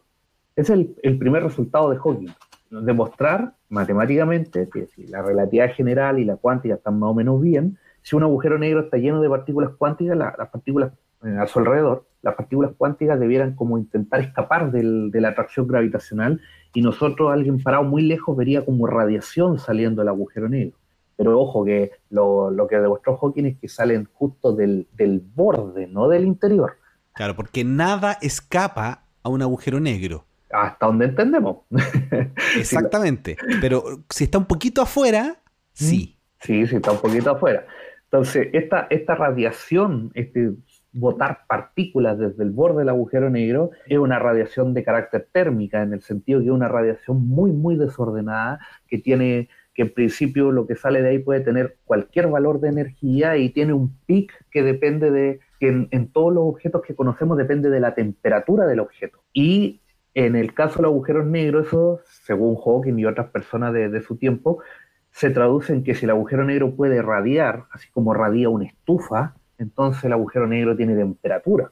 Y que tenga temperatura quiere decir que el agujero negro está formado por por microestado, o sea, como por, está formado como, como quien dice, por átomos o moléculas, y, y nosotros no, no, sabemos dónde están esos átomos o esas moléculas, esos entes que forman el agujero negro. Y si sale del borde, eso, es, esa información debería estar en el horizonte de eventos y no en el interior del agujero negro, lo cual es más raro todavía. ¿Esa es la paradoja de la información? Sí, tiene que ver con la paradoja de la información esto, porque todo el agujero negro le, le tiras cualquier cosa, le tiras un televisor, el agujero negro se lo come, ¿cachai? Y entonces el, agujero negro destruye la información del televisor y cuando llega al interior del agujero negro llega a la, a la, a la singularidad y se pierde toda información de lo que originalmente le tiraste al agujero negro. ¿Y qué es lo que pasa? Si, si las leyes de la mecánica cuántica están más o menos correctas, entonces cuando ocurre eso no, no debería perderse la información. Y entonces ahí no, no hay, en este momento no hay una solución teórica para explicar cómo lo hace el agujero negro para eliminar esa información. Hay algunos tipos que proponen que de alguna forma, justo a la entradita del agujero negro, pasadito el horizonte de evento, hay algo así como un, como un firewall, una muralla de fuego que quema todo lo que pasa y lo destruye como termodinámicamente hablando, así como, como eh, una hoja de papel, tú la tiras al fuego y eh, se quema y de ahí es casi imposible recuperar la información. No se perdió, pero es casi imposible recuperarla. Claro, entonces básicamente estos objetos son tan interesantes porque llevan toda la física que nosotros conocemos y la astrofísica a su límite. A su eh, límite. Wiki, ¿cómo estamos con las preguntas ahí de redes sociales, por favor? Bueno, eh, informar que han llegado un millón de memes sumamente chistosos del tema ya empezaron a armar memes sumamente complejos. Por ejemplo, hay un terraplanista acá que está rodeado de agujeros negros. la, la, verdad, la mayoría de las preguntas generalizadas han sido esas, justamente las que has mencionado tú, Ricardo. Y hay una persona que pregunta acá, Oscar, eh, ¿por qué unos rotan y otros no? Ya que han mencionado harto en el directo de que hay agujeros negros rotatorios y unos que no. ¿Por qué unos sí y otros no? ¿Y cómo rota eh, el agujero negro si no sabemos o el agujero negro este horizonte de eventos que, está ahí, eh, ¿debería estar girando? ¿Podríamos conocer ese giro? Uy, a ver, tratemos de, hacerlo lo mejor posible. Eh, la gravedad, en su forma más sencilla, como la gravedad de Newton, tiene una particularidad. Conserva una cantidad que se llama momento angular, que es como, como la cantidad de movimiento de giro que tiene un objeto. Cuando, cuando uno, por ejemplo, hace girar un trompo, el trompo se mantiene, se mantiene durante un tiempo erguido, recto, porque de alguna manera, a ver si alcanza a salir ahí mi mano, ahí, el, el trompo está girando. Entonces, si ustedes se fijan, si gira como los dedos largos de mi mano, el, el, dedo gordito indica que hay algo ahí que se mantiene, que es el eje de giro. Eh, esa información, la gravedad no puede eliminar el eje de giro de algo que ya estaba girando. Entonces, si el Sol, por ejemplo, está girando en este momento y se convierte en agujero negro, esa información del giro debe permanecer en el estado de agujero negro. Así que, que hayan agujeros negros rotantes responde a que, lo que desde lo que se formó ya estaba rotando. Pero hay agujeros negros entonces que no rotan. Es una probabilidad muy, muy, muy baja de que exista eso. La razón es, que todo esto tiene que ver con probabilidades, pues estadísticas. Fíjate tú, hay infinitas posibilidades de que algo esté rotando. Podría estar rotando con velocidad 1, 2, 5, 10, menos 15 se rota para el otro lado y solo una posibilidad de que esté quieto, que tenga velocidad cero. Entonces nosotros observamos cualquier cosa en el universo y está todo rotando es muy baja la probabilidad de que algo esté estático sin rotar. Eso desde el punto de vista de, por qué rota. Ahora, ¿cómo sabemos si rotan? Bueno, ese, ya es un, problema más complicado, pero trataré de explicarlo. Eh, la forma en que nosotros usamos para saber si el universo está curvado o no, el espacio-tiempo, es siguiendo las líneas rectas de la geometría. Me explico. Pensemos en la superficie de la Tierra. La superficie de la Tierra es curva, aunque muchos terraplanistas piensen que es plana, pero tenemos mucha, mucha evidencia de que es curva. Totalmente. Infinitas evidencias. Entonces, está demasiado claro. Está demasiado claro. No, cabe duda, en absoluto. Gracias, gracias por, por recalcarlo de esa forma, Ricardo.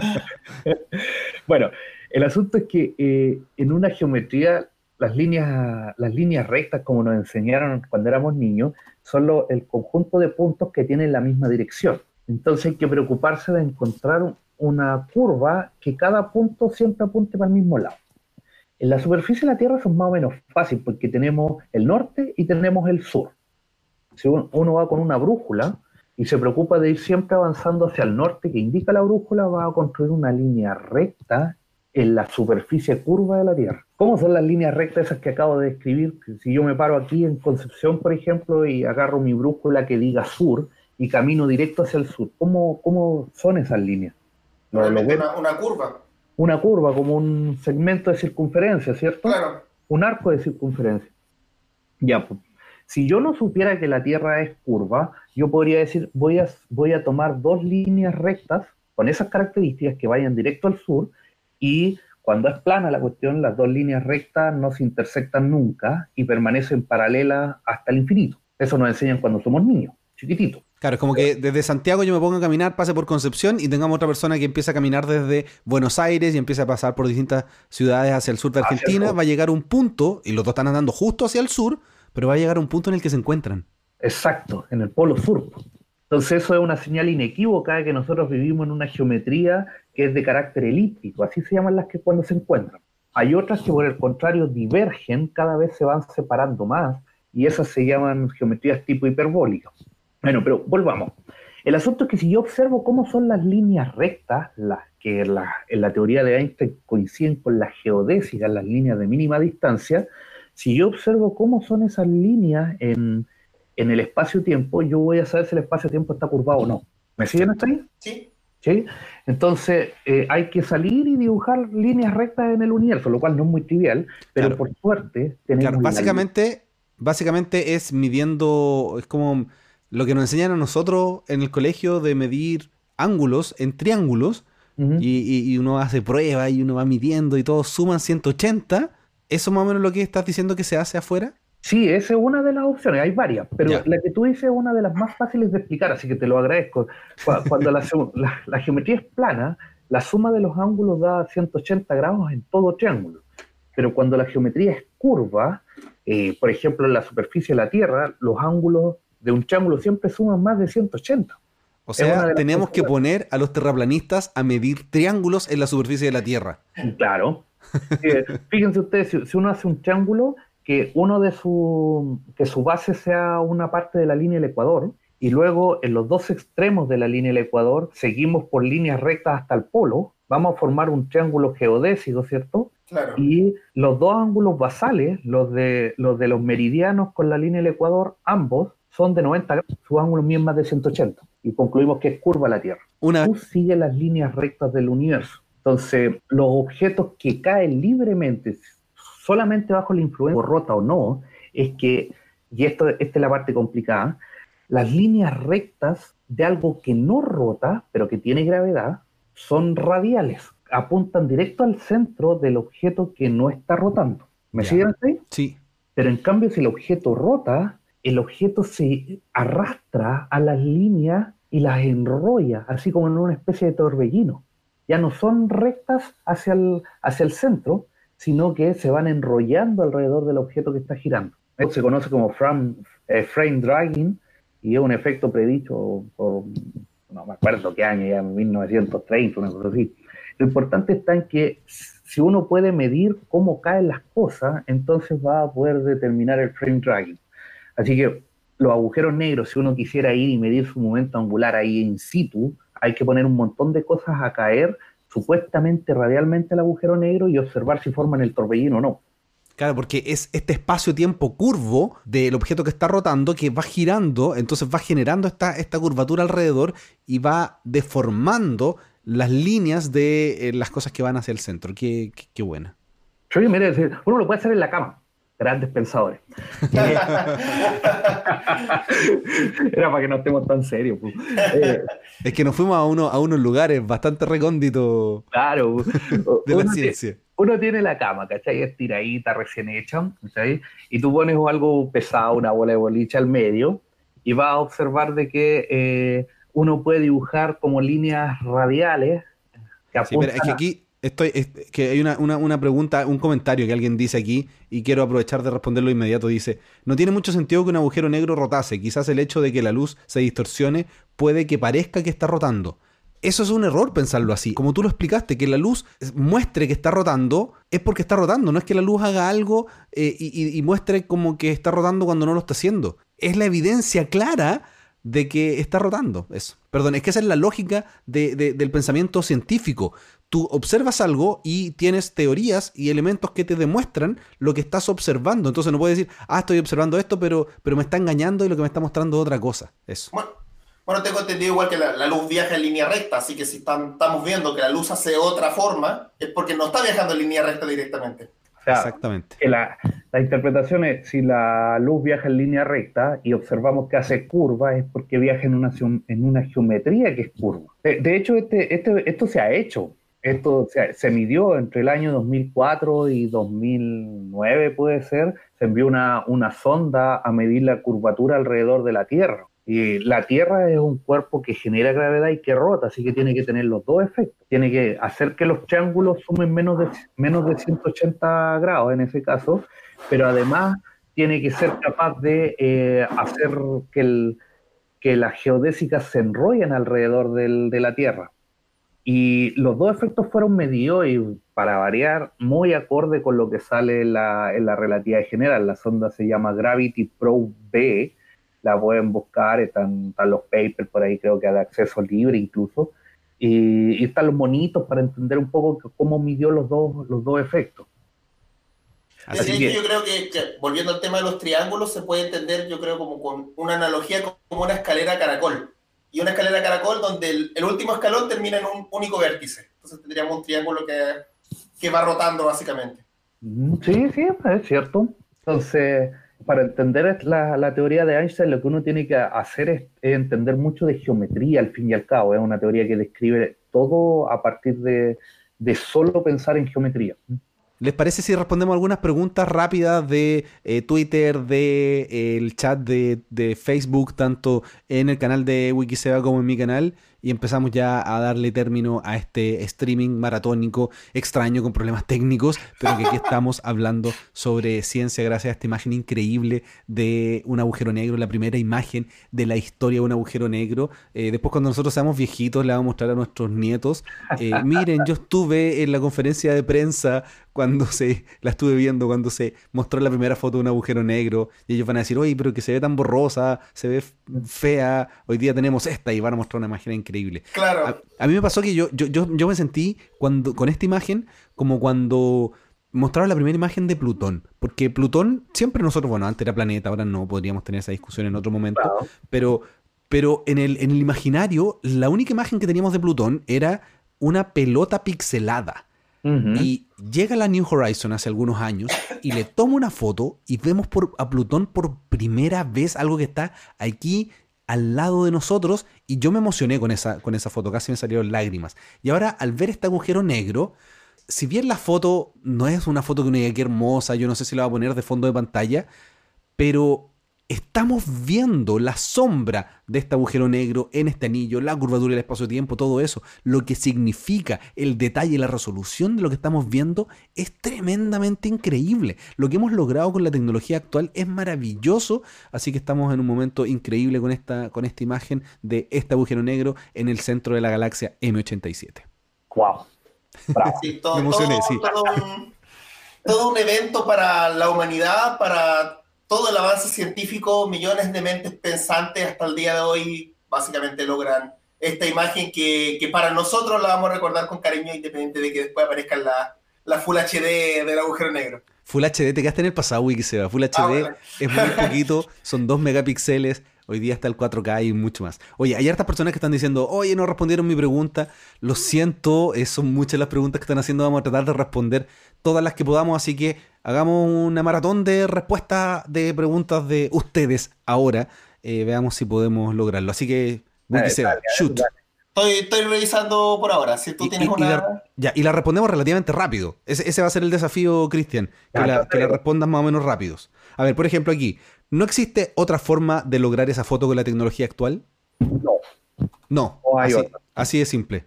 No hay otra. Si queremos una foto mejor, eh, hay que empezar a hacer telescopios más grandes y la alternativa es o empezamos a poner radiotelescopios en Marte o partimos con algo más simple que poner radiotelescopios en órbita de la Tierra y así tenemos lo que se llama el baseline más grande y así logramos mayor resolución. Y la, otra opción es cambiar la, la frecuencia de la radiación si ponemos una frecuencia más fina, pensemos en visible, podemos tener mayor resolución, pero necesitamos eh, computadores, supercomputadores más potentes que los actuales. Así que ese es mucho más complejo. Oye, por aquí están diciendo, Cristian, eh, quiero seguir al chascón en YouTube. Ah, eh, y, eso es una pregunta, no, sé cómo. No, no, es un comentario que quería, que quería hacértelo para que des tus redes sociales. Ahí abajo está lo, nuestros Twitter y bueno, también Instagram eh, Astroblog, Wikiseba y C. Quinzacara, Cristian Quinzacara, para que lo vayan a seguir también ahí en Twitter si tienen preguntas para hacerle. En, el Facebook también, así que me pueden dejar preguntas, no hay ningún problema. Sí, por aquí están diciendo, ¿por qué es posible fotografiar un agujero a trillones de años luz, pero no se puede sacar una foto de la bandera de Estados Unidos en la Luna? Eh, problemas de resolución, ¿no? Pues el, el agujero este a trillones de años luz es mucho más grande todavía que que su, tamaño aparente es más grande que el tamaño de la bandera de Estados Unidos en la Luna. Exactamente. Es como que uno puede tomarle una foto a una moneda, pero no podemos tomarle una foto a los átomos que, que está en la moneda, porque no tenemos la resolución para hacer esa fotografía. Eh, de hecho, yo alguna vez conversé con una persona que está trabajando en el telescopio TMT y, me, y le pregunté, oye, con el TMT, que va a ser un telescopio de 30 metros, ¿vamos a poder tomar una foto a la bandera de Estados Unidos? Ahora, la bandera del Apolo 11 se cayó cuando despegaron, pero dejaron otra, eh, la, la empezaron a enterrar un poquito más lejos de las naves que despegaban. Bueno, hizo el cálculo y con el TMT, debido a la longitud de onda de la luz óptica, no se, no se va a poder. Eh, vas a poder fotografiar quizás un camión, no la bandera. Yo, yo tengo otro, otro dato de esas características. Según hoy en la conferencia, con el nivel de resolución, eh, la comparación era como estar donde era en, Santiago de Chile y observar un periódico en Estados Unidos. Perfecto. uno saca el, el, periódico es el porte de una bandera, un poquito más chiquitito, y la distancia entre Santiago de Chile y, no sé, pues Nueva York, ¿cuántos serán? 12.000 kilómetros o algo así. A la Luna son 380.000, o sea, estamos lejos de llegar a la resolución todavía. Exactamente. Bueno, por aquí preguntan, ¿aún creen que Armstrong llegó a la Luna? No lo creemos, lo sabemos. Estamos seguros. Que llegó, estamos seguros. Quiero aclarar una cosa referente a eso, es que yo soy terraplanista, no mentira. no sucede que eh, hay una cosa que hay que tener muy en cuenta y pasa harto en biología, lo que se llaman los documentales o falsos documentales. Y esto de que el hombre no fue a la luna nació de un falso documental que todo el mundo se lo creyó. Y obvio, es el objetivo de un falso documental, que la gente se los crea. Pero es un falso documental. De hecho, la mayor prueba de que el hombre sí fue a la luna es que si no hubiesen ido, entonces los rusos ya hubiesen hablado hace rato. Y los rusos están tranquilitos. Sí, eh, el eh, telescopio espacial Hubble tomó fotos de todas las, de todas las cosas como se movieron, los rovers. Bueno, por aquí están eh, diciendo... Hemos ido cuatro veces y un no, montonera a través de sondas, así Son más, del Apolo 11 al 17, salvo el 13. Ah, mira. Llevaron un auto a la luna. Sí, hay rocas de la luna en distintos lugares en la Tierra. Oye, aquí están diciendo algo que yo quería comentar que no era pregunta. Y dicen, ni siquiera es una foto, la del agujero negro se hizo con radiotelescopios, no con cámaras ópticas. Amigo o amiga, no sé, es un error, es una foto. Las ondas de radio son luz, con, con diferentes longitudes de onda, pero sigue siendo luz, onda electromagnética. Así que lo que se hizo acá sí es una foto, con otras ondas, no como con las ondas que nosotros vemos con nuestros ojos, pero son las mismas. Eso. De hecho, yo creo que ese problema viene harto por el tema de escuchar radio y que uno lo asocia a onda de sonido y no a onda de luz. Pero lo que hace el, aparato es transformar luz a sonido. Es, onda de luz. La onda de radio es una onda electromagnética. Claro, lo que hace es captar esta onda electromagnética, estas ondas de radio que nosotros no vemos y que no escuchamos porque no, no podemos captarlas, y las, las detecta, las transforma en algo, y ese algo es auditivo. Pero Alma no, por ejemplo, este radiotelescopio que está en, el norte de Chile, no, no se escucha o no se ponen audífonos como estoy ahora yo con los audífonos. Ellos toman fotos, imágenes, se traducen a imágenes. Así que quería, quería aclarar, eh, aclararlo. con, la, con los exámenes, los escáneres, por ejemplo, eh, tecnología de tomografía axial, eh, consiste en una serie de, exposiciones a distintas longitudes de onda, distintas, distintos tipos de luz, y, con eso se reconstruye la imagen de, los órganos vitales de las personas. O sea, son fotografías, pero con otras, otras longitudes de onda que no son visibles con nuestros ojos, pero sí son visibles con instrumentos. Sí, así que bueno, aquí están diciendo en el chat, sí, ya, bueno, es foto. Muy bien. A ver, por aquí hacen una pregunta bien interesante. Marcelo Brundo dice: ¿Crees que los agujeros negros pueden ser un producto o un productor de materia oscura? Wow. Eh, se creía que lo. O sea, una de las hipótesis oficiales para el tema de la materia oscura era que podía ser una gran cantidad de agujeros negros, pero está prácticamente descartado. No, cuadran los cálculos, no, no da. Claro, se hizo, se hizo alguna vez. Alguien dijo, oye, ¿podrán ser? Si, se tomaron todos los agujeros negros más supermasivos, así, todos se sumaron y fue como, no daba ni el 1%, estoy diciendo un número al azar, no daba ni siquiera el 1% de la materia que necesitamos para explicar la, materia oscura. Y, además de eso, no, no, explicaba la dinámica de la rotación de las galaxias, que es el, gran problema que, que viene a solucionar la materia oscura. Sí, tengo esta pregunta, no sé cómo la puede responder, pero la quiero hacer igual. ¿Un agujero negro tiene alguna fuente de generación nuclear? Eh, no, el agujero negro, hasta donde entendemos, eh, repito, no, sabemos lo que hay dentro, eh, el agujero negro es un objeto termodinámicamente muerto según la relatividad general. y de nuevo ahí el choque, está termodinámicamente muerto según la relatividad general, no, no, tiene, no genera energía, no, no radia, no nada según relatividad general pero según mecánica cuántica debería tener temperatura el trabajo de Hawking. Nos quedamos ahí, eh, no sabemos, es la mejor respuesta. Sí, oye, em, voy a hacerle la pregunta igual, pero ahí usted la de la mejor manera y aquí estas son las preguntas que uno puede jugar un poquito. ¿Qué opinan de la materia oscura? Ah, wow. Eh, ¿Están seguros que quieren que responda eso? Por favor, adelante. ¿Qué opinas de la materia oscura? Es una opinión, no es un hecho científico, que quede claro, esto es lo que yo creo. Pasa de que la materia oscura surge como una hipótesis para explicar la discrepancia entre una observación experimental y una predicción teórica. La predicción teórica es relativa general más la masa de las estrellas visibles de la galaxia. La parte experimental es que las, estrellas del borde de las galaxias giran más rápido de lo que predice la relatividad general a partir de la masa visible. Entonces los tipos dijeron, bueno, hay masa que no vemos, y esa masa es oscura porque no brilla y le pusieron materia oscura. Puede que sí, puede que no, ya ok, el nombre no me voy a calentar la cabeza, pero cuando hacemos el mismo negocio además con la energía oscura, a mí me suena de que eh, es, están indicando fallos del modelo de la relatividad general en cierta escala. Así que a mí no me gusta mucho la idea de la materia oscura, la verdad. Eso es mi opinión personal. Mi opinión es que yo creo que de aquí a unos 20, 30 años más vamos a confirmar que es alguna partícula eh, del modelo estándar, bueno, que no, no, no del modelo estándar, porque, bueno, eh, alguna partícula fuera del modelo estándar que no interactúa con la gravedad, pero que, no, o sea, que interactúa con la gravedad, pero que no interactúa con la luz. Yo creo que lo vamos a, saber relativamente pronto, de aquí a 50 años. Oye, ahí, rapidito, un, un, estudiante de la universidad se acercó un día y me dijo, oiga, profe, ¿usted ha escuchado los fotones negros? Y yo quedé como, ¿de qué me está hablando este gallo? y, fue, fue súper terrible y frustrante porque uno de estos muchachos que les gusta mucho estos temas, entonces ven muchos videos de, YouTube y están bien al tanto de la divulgación, así que tuve que buscarlo. Y encontré que hay una hipótesis de ese estilo, pues, de, de que habría una, una electrodinámica, un electromagnetismo que produciría hipotéticos fotones que no, no, transmitirían luz y podrían ser responsables de la materia oscura. Qué bueno. Cosa muy loca, pero... También, también la, había buscado, la había averiguado por mi cuenta porque un suscriptor también me había dicho, Wikiseba, explícame lo que son los fotones oscuros. Yo, ¿qué? Y empecé a buscar también. Oye, Cristian y Wikiseba, quiero proponerles que respondamos rápido. ¿Les parece? Sí, tratemos, tratemos. Dale, dale, Ricardo. Camello de fiesta dice, en el borde del horizonte de eventos, ¿es la luz la que se curva o el espacio-tiempo? El espacio-tiempo. El espacio-tiempo. Y la luz viaja por el espacio-tiempo curvo. Exacto. Claro. ¿Es peligroso el agujero negro para la Tierra? No. No, para nada, está demasiado yo, lejos. Creo, yo creo que ninguno, porque ninguno cerca. Por suerte no. hay ninguno cerca.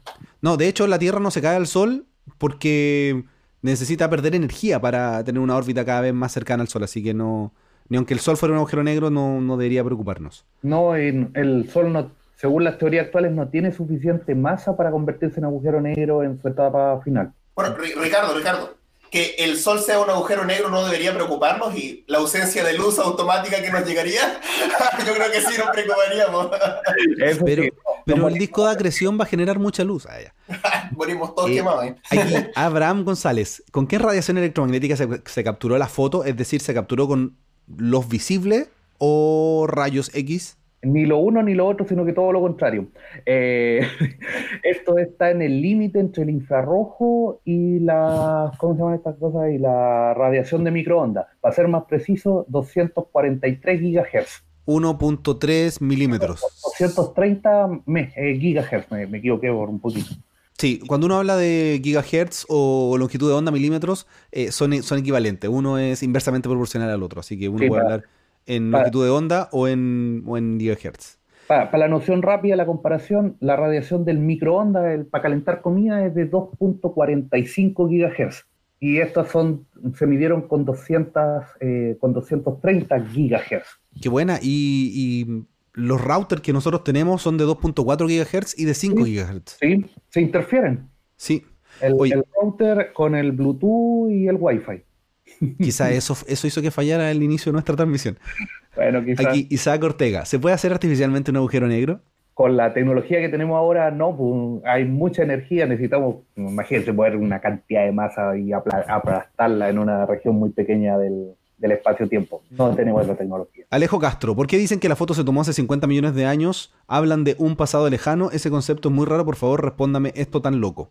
Eh, básicamente porque la luz de, que nosotros observamos lleva 50 millones de años viajando desde el agujero negro hasta nosotros.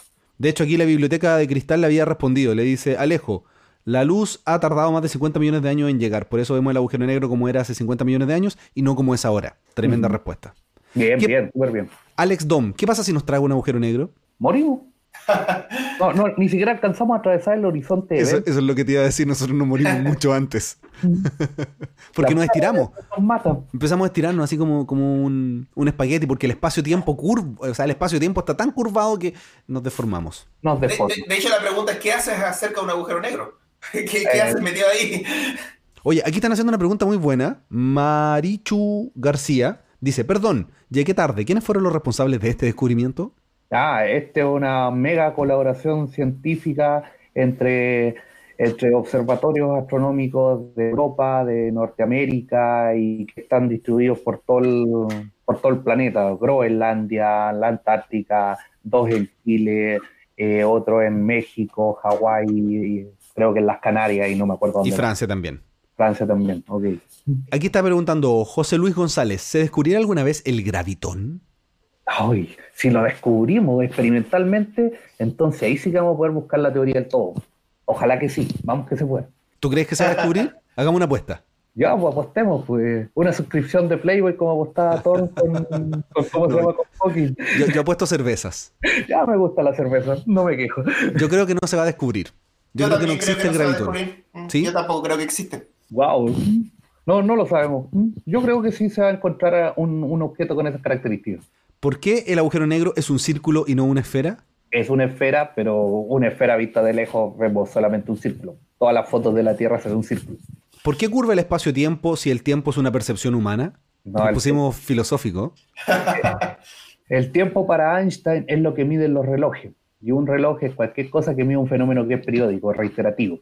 Así que eh, si tú tienes algo que se vaya repitiendo periódicamente, algo que, se, que ocurra una y otra vez, lo lleváis contigo y pasa de que el tiempo se puede estirar y se puede comprimir y por lo tanto también se puede curvar, como dice la relatividad general. Tiempo y espacio son equivalentes y lo que un tipo ve como solo tiempo, otra persona que se mueva a velocidades rápidas lo va a observar como tiempo más espacio. Así que Exactamente. mezclados. El tiempo existe y es una dimensión, igual que el que espacio. no, te no tengamos idea cómo, qué significa esa dimensión, así como no tenemos idea qué es lo que es la distancia, ese es otro asunto. Es un problema nuestro. Oye, aquí Felipe Olivares está haciendo una pregunta bien entretenida que dice, ¿habrá premio Nobel debido a esto? Wow, está difícil. Eh, Esta sí que no la sé pronosticar, a ver, eh, ni siquiera la había pensado. Yo creo que así a priori se me ocurre que no. Claro, porque no existen los premios Nobel póstumos y deberían darle un premio Nobel a Einstein. Claro, Claro. pero... mm, Porque Einstein hay que decir que recibió el premio Nobel por el efecto fotoeléctrico y no por la relatividad. Claro, pero con comillas eso sí, porque el, el premio Nobel completo dice y sus aportes a la física. Fotoeléctrico y sus aportes a la física. No dice ninguna parte relatividad, pero debería incluirse ahí. vamos. Ya, aquí Mr. Anónimo X está diciendo, ¿creen en vida alienígena? Ay, esa pregunta para mí. Dale, pues, lúcete, lúcete.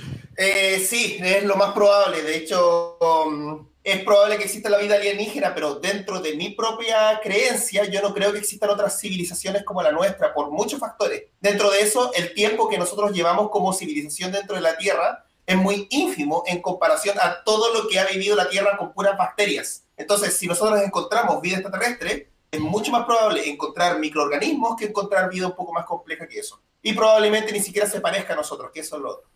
Estoy totalmente de acuerdo contigo. Yo creo que probable- pueden existir otras vidas, otras formas de vida. Las vamos a encontrar probablemente de aquí a 50 años más vamos a encontrar eso. Pero em, yo creo que encontrar otra civilización en este mismo instante temporal es muy difícil. Eso no quiere decir que no hayan existido, que no vayan a existir en otros lugares, pero encontrarse es muy difícil. De, de hecho, la otra vez conversábamos justo con Astroblog del tema de que probablemente el primer ser vivo extraterrestre que encontremos sea terrestre, por todas las sondas que mandamos con bacterias, tardígrados y qué sé yo, qué, qué tanto bicho haya. Es, es cosa que encuentren agua y se ponen a vivir en Marte o en otro lugar, así que es probable que la vida terrestre sea terrestre, irónicamente. No, no lo había pensado eso, Seba, pero, pero creo que tenéis razón. Lo más probable Sí. es que sea terrestre. Lo, lo voy a agregar en mi charla eso porque es un buen, un buen Sí, sí. es- Claro, es probablemente verdad. sepamos la diferencia eh, viendo el ADN. Si es un ADN muy distinto, eh, vamos a decir, oye, es vida que se generó en Marte, pero si él es muy parecido al de la Tierra, vamos a decir, eh, podemos ser nosotros. De, de hecho, eso, eso se puede calcular con haciendo como los cladogramas de evolución, pero se pueden hacer con proteínas. Los Entonces, sí, es- en los cladogramas son estos árboles evolutivos que se hacen, se pueden hacer con las proteínas que sintetiza cada gen. Entonces, con eso uno puede saber si el ADN es terrestre o, o de origen, Bueno. digamos, desconocido. Va- vamos a tener que hacer un, un, un- un encuentro de esto para hablar de temas de, de biología. A mí- No sé si soy muy ñoño, me gusta toda la ciencia, no sé, pero Sí. yo participo sí o sí. Inviten- entre Concepción y Antofagasta, el punto medio es Santiago. No. En La Serena, lo ¿La siento. Serena? Ya, entonces nos encontramos en el eclipse del 2 de julio.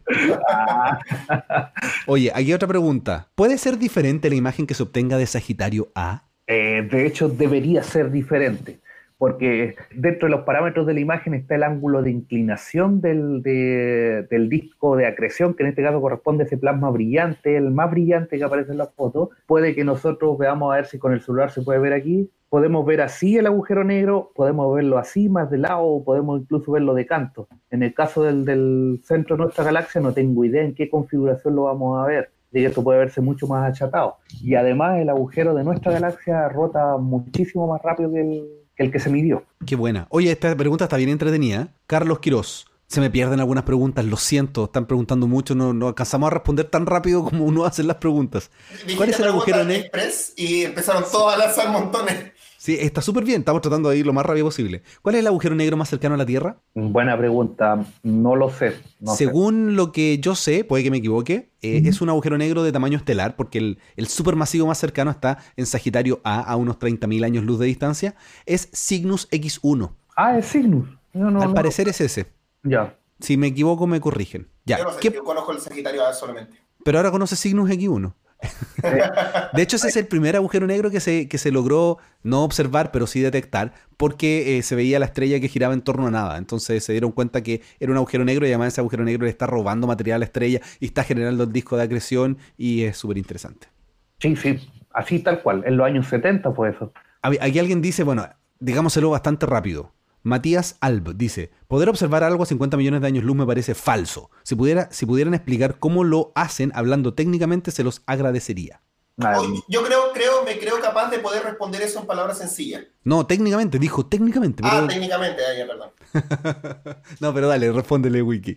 No, lo que pasa es que existe como el concepto de que tú observas algo que está lejos, pero en realidad lo que tú estás observando es la luz que te está llegando.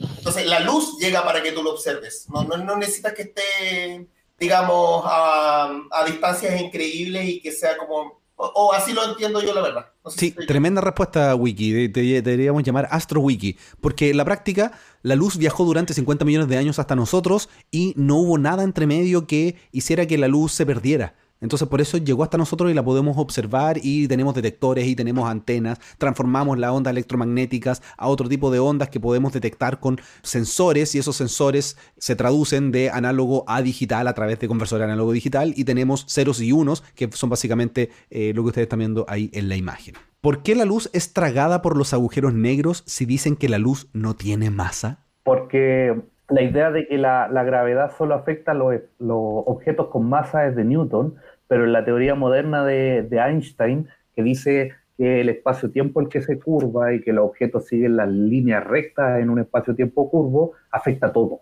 incluido la luz. La luz viaja por el espacio-tiempo, así que siente la curvatura. Exactamente, la respuesta que yo diría es que la luz viaja por el espacio-tiempo, como, como bien tú dijiste, y como el agujero negro tiene la, esta curva tanto el espacio-tiempo, existe solo una dirección. Entonces la única dirección en la que puede viajar la luz es hacia el centro. No le queda Así otra porque no hay otra dirección porque están muy curvas. Sería como, como poner una hormiga en una hoja de papel y tú mueves la hoja de papel y mueves la hormiga junto con esa hoja. Tú curvas la, el- el- la hoja de papel y la hormiga solo se puede trasladar en una dimensión. Claro, de esa otra manera igual. Se, se entendió, la, la idea es que se entendió. Uf, oye, estas preguntas están aquí, pero en algún momento vamos a tener que cortarlas. Eh, sí. Porque seguiríamos respondiéndolas de manera infinita y, y están súper interesantes. Esta, bueno, aquí ya la cabeza nos va a explotar un poquito, pero, pero ya a esta altura, cerca de las dos y media de la noche, si vas al agujero negro que está a 50 millones de nosotros, vemos cómo fue hace 50 millones, eh, 50 mil millones, se equivocó en los números. Voy de nuevo poniendo los números correctos. Si ves el agujero negro que está a 50 millones de años luz de nosotros, vemos cómo fue hace 50 millones, entonces si estamos allá, vamos a ver cómo era la Tierra hace 50 millones. Eh, claro, pues si, si, la- si se para alguien en el agujero negro en este momento y recibe la luz de la Tierra, va a tener que recorrer los 50 millones de años luz, despreciando la expansión acelerada del universo, por supuesto. Claro, porque aquí a 50 millones de años luz la expansión acelerada no afecta. Claro, porque estamos relativamente cerca de, este- de esta otra galaxia. Exactamente, entonces si hay una persona en ese agujero negro que nos está mirando ahora, eh, no ve que hay civilización en la Tierra. No, no. No, habrían, habrían dinosaurios directamente. De hecho, tampoco, los dinosaurios se extinguieron en el 65, 65 millones de años atrás, así que Ah, de Sí. veras. Exacto, están ahí Sí, justo...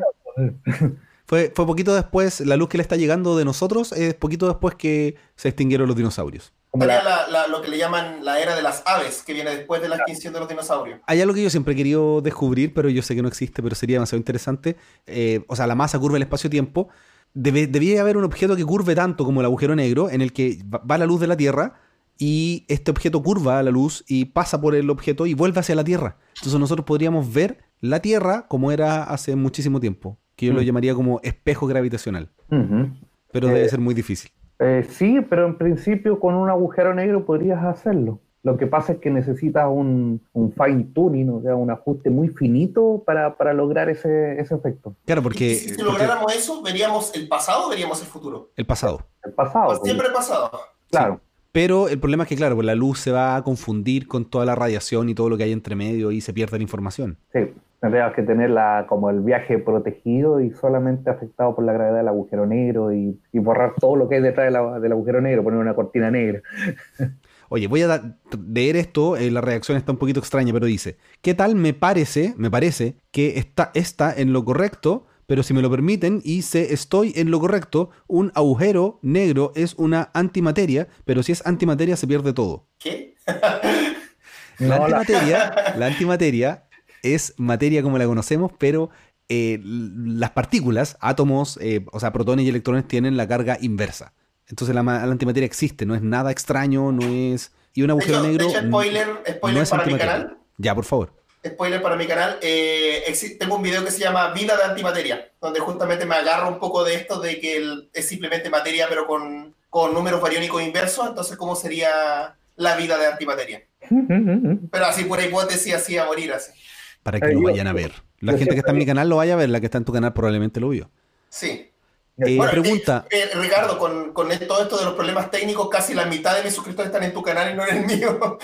Fue a propósito. Te lo llevaste todo para allá. Aquí está Franten diciendo, ¿cada cuánto hacen directos? Ah, yo estoy haciendo casi todas las semanas, casi todas las semanas, pero estuve resfriado el fin de semana anterior y sigo resfriado, pero estoy un poquito mejor. Así que no hice, pero voy a hacer todas las semanas.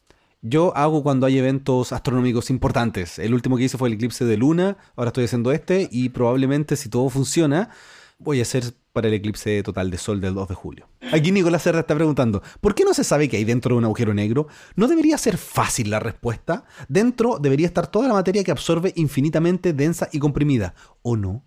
Eh, ya, ya discutimos el infinito, o sea, no, no, existe nada que sea infinito y cada vez que alguien dice infinito, los físicos, los biólogos, los químicos corren en círculo y con los brazos en alto diciendo, ah, tenemos que arreglar esto, no puede haber un infinito.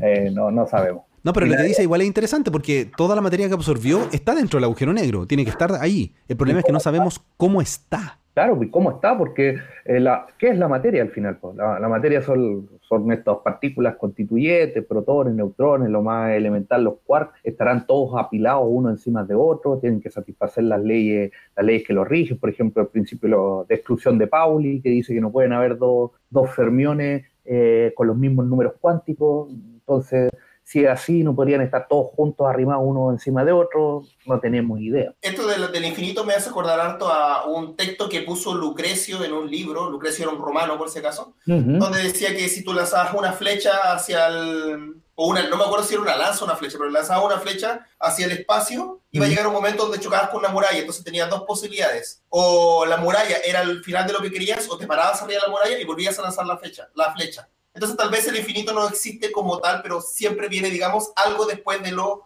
algo, podríamos llamarlo así. Sería como, como finitos que están dentro de un infinito, si lo mejor. bueno, eh, fíjate, por ejemplo, que la superficie de la Tierra no tiene borde, pero es finita. Claro. Eh, eso ya es un poco raro, ¿no, no crees que uno nunca llega al borde? Bueno, los terraplanistas creen que está este muro de hielo, pero no, tú, llegas al borde y puedes seguir caminando y dar la vuelta, ¿no? Lo que, lo que me da risa de eso es que tengo una profesora que trabaja en la Antártida y la Antártida para ellos no se puede sobrepasar el muro, por algún motivo. De hecho, hay, aquí ni siquiera hay una pregunta, es un comentario. Dice, la Tierra es plana y estacionará. La NASA, las religiones, entre ellas el Vaticano nos manipulan. estimado, la Tierra no es plana, no es estacionaria, la NASA no nos manipula, la NASA es una agencia eh, civil, o sea, por obligación tiene que mostrar lo que hace y estoy de acuerdo con que el Vaticano, el Vaticano nos manipula. Eso fue bueno. Había otra pregunta que estaba bien interesante que decían así como pueden hacer un directo, el, pero no me acuerdo, no la veo aquí. Si podíamos hacer un directo el lunes para tratar de captar las líridas o las liridas. Eh, la verdad es que esas lluvias de estrellas se ven más del hemisferio norte y con una cámara, con una webcam como esta va a ser imposible. Uno tiene que sentarse y mirar el cielo durante mucho rato y van a ver, en vez de ver una estrella fugaz en la noche, van a ver 10, 20 por hora si es que tienen suerte. Eh, ¿Creen que algún día alguien saque una foto de un agujero blanco? Yo creo que los agujeros blancos no se materializan en, la naturaleza por la violación de la, de ley de la terminal. Así que mi respuesta es no. Una, una vez escuché que si el agujero blanco expulsaba materia, tal vez el Big Bang o la creación de nuestro universo era el agujero blanco en sí. Claro, eso se conoce como la teoría de los universos burbuja, que serían estos rebotes desde que todo colapsa con una especie de, agujero negro y luego rebota y, se expande a partir de un agujero blanco y luego negro y luego blanco. Esa es una hipótesis que anda dando vuelta ahí entre los cosmólogos hace un tiempo. Oye, yo aquí quiero hacer un comentario porque siempre llegan estas cosas. Aquí Leonardo Medina Leguizamo está diciendo NASA fake. Eh, a mí me sorprende que los terraplanistas creen que la única institución que hace ciencia en el planeta es la NASA. Y lo que estamos viendo ahora, la imagen del agujero negro que está aquí abajo mío, la NASA no tuvo nada que ver. Fue la, ESO, fue ENRAO, fueron no sé cuántas instituciones de muchos países con muchos científicos que hicieron esta imagen donde no tuvo nada que ver la NASA. Entonces, eh, cambien el discurso. De, hecho, los, los científicos son personas como nosotros que parten siendo como cualquier persona, estudian ciencia, aprenden y ya nos hubiésemos dado cuenta que hay algo raro y no nos damos cuenta de que hay algo raro. La Tierra es redonda. Y, si, nos pagaran mucho por, por engrupir a la gente, bueno, yo no estaría hablando tontería aquí. yo no tendría un departamento de dos por dos aquí. claro. No, tendría mi, mi, mi, sofá ahí arreglado con, con gaffer, con duct tape. tendría uno nuevo. Oye, pero aquí no, tendría mi Patreon tampoco. Claro, eh, quizá no tendría ese, ese fondo arrugado negro. ya lo voy a planchar, ya lo voy a planchar. digital. Oye, eh, ya aquí Mr. Anónimo está haciendo una buena pregunta. Eh, estamos bastante tarde, así que yo creo que es interesante responderla. ¿Creen en Dios? Uh. Yo, yo soy ateo, así que creo que eso responde la pregunta por mi lado. Sí, yo también soy ateo, no creo en Dios, no agnóstico, ni siquiera lo pongo en duda, sino que yo directamente no creo en la existencia de Dios. Yo quería ser disidente con respecto a ustedes, pero también soy ateo.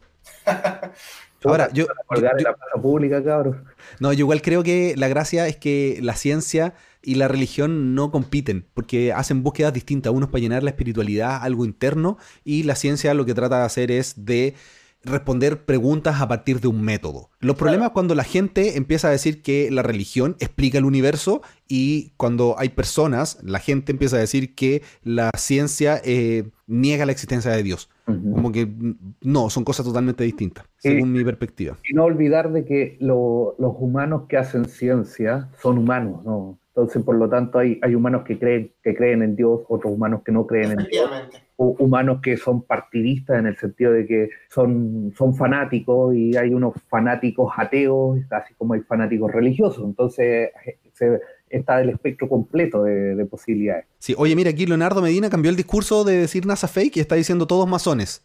Yo no soy masón, para nada. Yo, tampoco no pertenezco a ninguna religión tampoco. Yo, yo, conozco algunos masones, pero cuando quería que me invitaran, no me invitaron, así que le, hice la cruz arriba abajo. así que no. Yo, yo, conozco un masón que lo echaron de la iglesia por no tener dinero y todavía sigue vivo, así que en realidad todos son mitos de la masonería, también son mitos. ¿Qué dice? Hay gente que cree en Dios, otra gente que dice que son ateos, gracias a Dios. Sí. Yo creo que, bueno, una cosa no tiene, no tiene que ver con la otra. Einstein era súper creyente, hay muchos eh, científicos que son creyentes, hay mm, terraplanistas que son creyentes. De, hecho, eh, se discute mucho lo de la evolución eh, por parte de grupos un poco radicales en religión, pero está el tema de, mm, ¿cómo se llama?, de Mendel, que fue el que dio las bases para la genética, irónicamente, para que la evolución el día de hoy sea un hecho. Y Mendel él, era... religioso, pero a morir. Eh, solo acotar que Einstein no era religioso, usaba mucho la figura de Dios para explicar las cosas, ¿Ya? apelando al sentido común, pero Einstein no, no profesaba religión alguna. Hay unas fotos donde aparece... Pero, pero cree en Dios, creía en Dios. Yo tengo entendido que era agnóstico. Pero creía en el Dios de Spinoza el dios de Spinoza, Spinoza es un filósofo holandés que decía que si existe un dios creador, no, no es por supuesto un hombre con, con, barba ni nada por el estilo, sino que es la belleza de las ecuaciones que rigen la, naturaleza. En ese dios se supone que creía Einstein. ¿Y el dios se supone que es hombre o es mujer?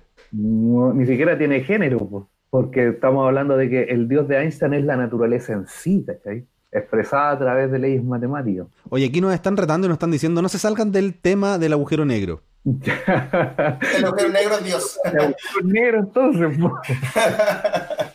Cuando observamos un agujero negro, ¿siempre vemos su sombra o parte trasera? Esa pregunta la hizo como 50 veces Samuel Villalobos. La, observamos la sombra y podemos ver de adelante del producto de la curvatura que hay alrededor del agujero negro, podemos ver lo que hay justo detrás del agujero negro proyectado adelante. Eso puede ocurrir. Eso no se alcanza a observar en la fotografía que tenemos por, la baja resolución que tiene aún, pero en algunos años más lo veremos y será como, en Interestelar, por ejemplo, que vieron la película. Aquí, negro gargantúa. Sí, EAS1 Music ha hecho también esta pregunta mucho rato y en mayúscula. Ojo que cuando escriben en mayúscula en los comentarios es gritar. Así que la pregunta que hizo, amigo, otra pregunta. No, no la grito. si el Sol, tal como nos conocemos, ya se le acaba su existencia y se convierte en un agujero negro, ¿duraríamos cuánto tiempo? Mm, ¿Y? Eh, lo que se demora en enfriarse la Tierra. No, pero el Sol no se va a transformar en agujero negro. Po. No, pues, en nana blanca. El Sol le quedan 4.500 millones de años más de vida y no va a terminar como agujero negro.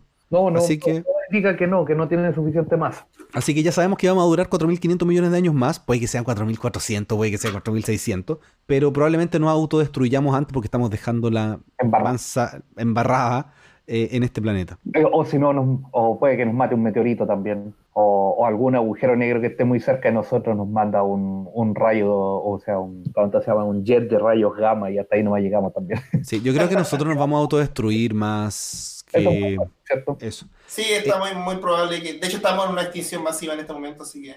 ¿Hay una transformación de elementos como el hidrógeno en otros elementos más pesados por la fricción que genera la alta velocidad a la que se mueve alrededor del horizonte de eventos? Eh, es probable que sí, pero es más probable la relación inversa, que desgarre, que desarme las cosas en constituyentes fundamentales.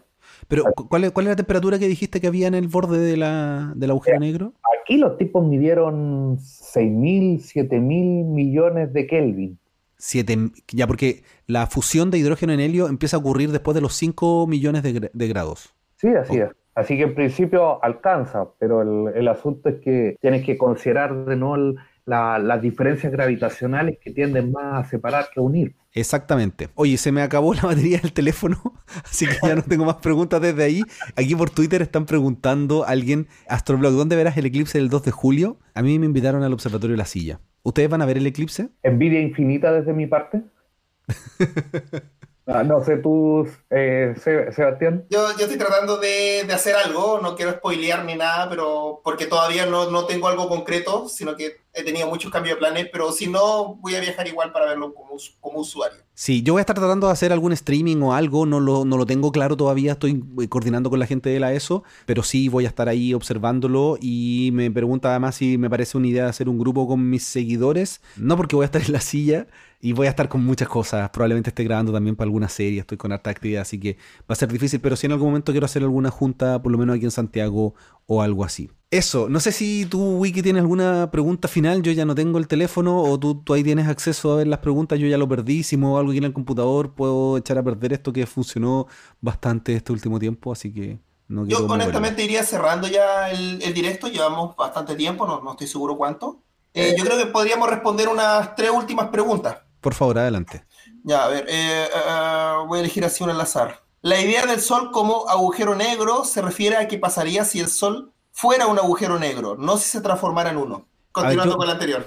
Mira, yo voy a hacer una respuesta, me voy a salir de la formalidad que yo siempre respondo todas las cosas. Alguien alguna vez me dijo esta frase muy buena y dice, si mi abuelo tuviera tetas, sería mi abuela. Cuando, uno se pone a, hipotetizar este tipo de cosas, ¿qué pasa si el, Sol sería un agujero negro? No hay forma alguna, según la física actual que tenemos, de que el Sol sea un agujero negro. Si el Sol fuese un agujero negro, nosotros no estaríamos acá, pero si ponemos al Sol y lo transformamos en agujero negro, la Tierra lo seguiría orbitando y no se caería el agujero negro, porque los agujeros negros no son aspiradoras cósmicas. Eso me salió un poquito de mi personaje. En, el fondo, tratando de, responder un poco la, pregunta, dándole el gusto a quien la hizo, eh, el Sol mide 1.400.000 kilómetros de diámetro, 1.400.000. Eh, si se convierte en agujero, queda una pelota de 2 kilómetros y medio más o menos toda esa zona desde los dos kilómetros y medio hasta el millón cuatrocientos mil, ahora sería espacio exterior al, agujero negro llamado Sol, y en esa zona eh, la gravedad sería brutal.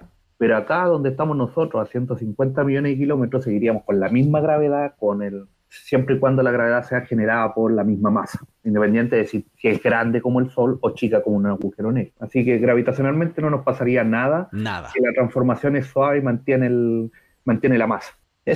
Acá hay una persona que pregunta si el agujero negro absorbe todo, materia y antimateria, ¿se puede decir que no hay nada dentro? Yo creo que obviamente la materia y la antimateria generan radiación, así que nada, nada, no es que sería así, pero interesante la pregunta en el sentido de que la materia con la antimateria se autodestruyen entre ellas. Entonces, ¿qué pasaría si absorbieran en cantidades iguales un agujero negro? Lo que pasa es que la definición de materia. Cuando la gente habla de materia siempre piensa en la materia química formada por átomos, electrones, protones, y tal como, como sale el nombre antimateria sería la formada por positrones y antiprotones y neutrones. Pero desde el punto de vista física, eh, físico, materia es cualquier manifestación de, de, energía al final. Entonces, los rayos gamma que surgen del, de la aniquilación materia-antimateria siguen siendo materia. Claro, y lo más probable, según aquí ya yo me voy a aventurar a una respuesta, eh, si tenemos materia y antimateria en el disco de acreción, probablemente se aniquilen antes de entrar al agujero negro. Sí, y nos va a quedar un hermoso eh, anillo de fotones dando vuelta alrededor del agujero negro y algunos de esos van a, van a caer y otros van a salir expulsados porque el anillo ese es sumamente inestable. Sí, bueno, para ir cerrando, les quiero proponer que hagan una reflexión. Así que, Cristian, tu reflexión de esta imagen tan increíble eh, de este agujero negro. Bueno, la imagen no es tan increíble, pero es increíble tener la imagen, a eso me refiero. Eh, tu reflexión con respecto a esto. Eh, se inaugura una, una, nueva etapa de la astronomía, se inaugura la, la, astronomía de agujeros negros. Podemos verlo a través de la, verlos a través de las ondas gravitacionales, ahora tenemos una técnica para verlo a través de ondas de radio. En la medida que conozcamos más de estos colosos gravitacionales, de estos monstruos de la naturaleza, vamos a poder acercarnos a la teoría del todo y vamos, y me voy a quedar sin pega por andar hablando de esto, pero, pero yo... Pega es trabajo en Chile, por si acaso. Sí, sí para, nuestros seguidores en otro lado, gracias, la, la pega, la quita, o como le digan en otros lados de la... El laburo el laburo. Lo importante es que esto es el inicio de poderle por fin sacar datos a los objetos más extremos del universo donde aplica la relatividad general. Vamos a poder por fin empezar a ver si hay discrepancias con, con la teoría de Einstein, poder generar teorías más allá de Einstein y buscar la famosa gravedad cuantizada. Eso. Wiki, ¿alguna conclusión de todo esto que está ocurriendo? Mi, reflexión es que si te invito, Ricardo, a un directo, hagámoslo más sencillo.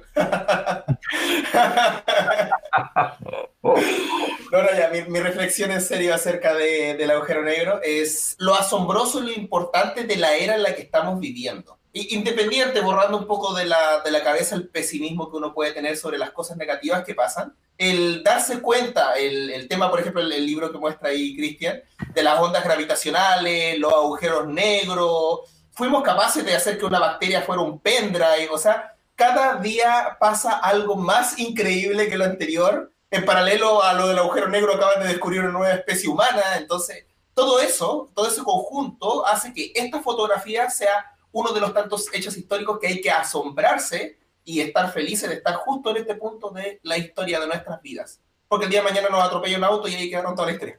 Así que hay que aprovechar el día a día. Aprovechar el día a día. Qué bonita conclusión a partir de un agujero negro. Carpe diem. Está bien, yo estaba tratando aquí de hacer algo. Ah, está, a, recomendaciones.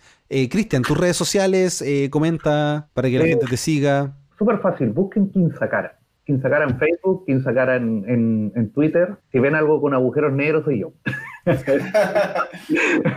Wiki, por favor. Hay mucha gente que está viendo en mi canal que quizás no te conoce para que vayan a conocerte? Sí, bueno, este streaming se hizo en, en, paralelo en dos canales al mismo tiempo. Para los que me están viendo y no me conocen, me pueden encontrar en todos lados como Wikiseba. La verdad estuve un poco callado en este directo, pero es porque mi fuerte, mi área es biología, así que si quieren aprender cosas de biología, ahí está el canal Wikiseba, el más grande actualmente de biología general en habla hispana. Sí, y mi reflexión con respecto a lo que estamos viviendo es que Estamos en una época maravillosa, tenemos una tecnología increíble. O sea, si cuando yo era chico me hubiesen dicho, oye, vamos a tener una fotografía de un agujero negro, yo hubiera dicho, no, pero ¿cómo? Una foto de un agujero negro. Y la tenemos aquí y gracias a esta fotografía hoy día estamos hablando en este directo y a través de redes sociales y a través de todo todo el acceso que tenemos nosotros hoy día eh, a través de internet, todo el mundo estaba interesado en esta imagen. Yo veía mi feed de Instagram, me imagino que a ustedes también le pasó, y uno así movía Instagram y eran puras fotos del agujero negro, era la misma todo el rato.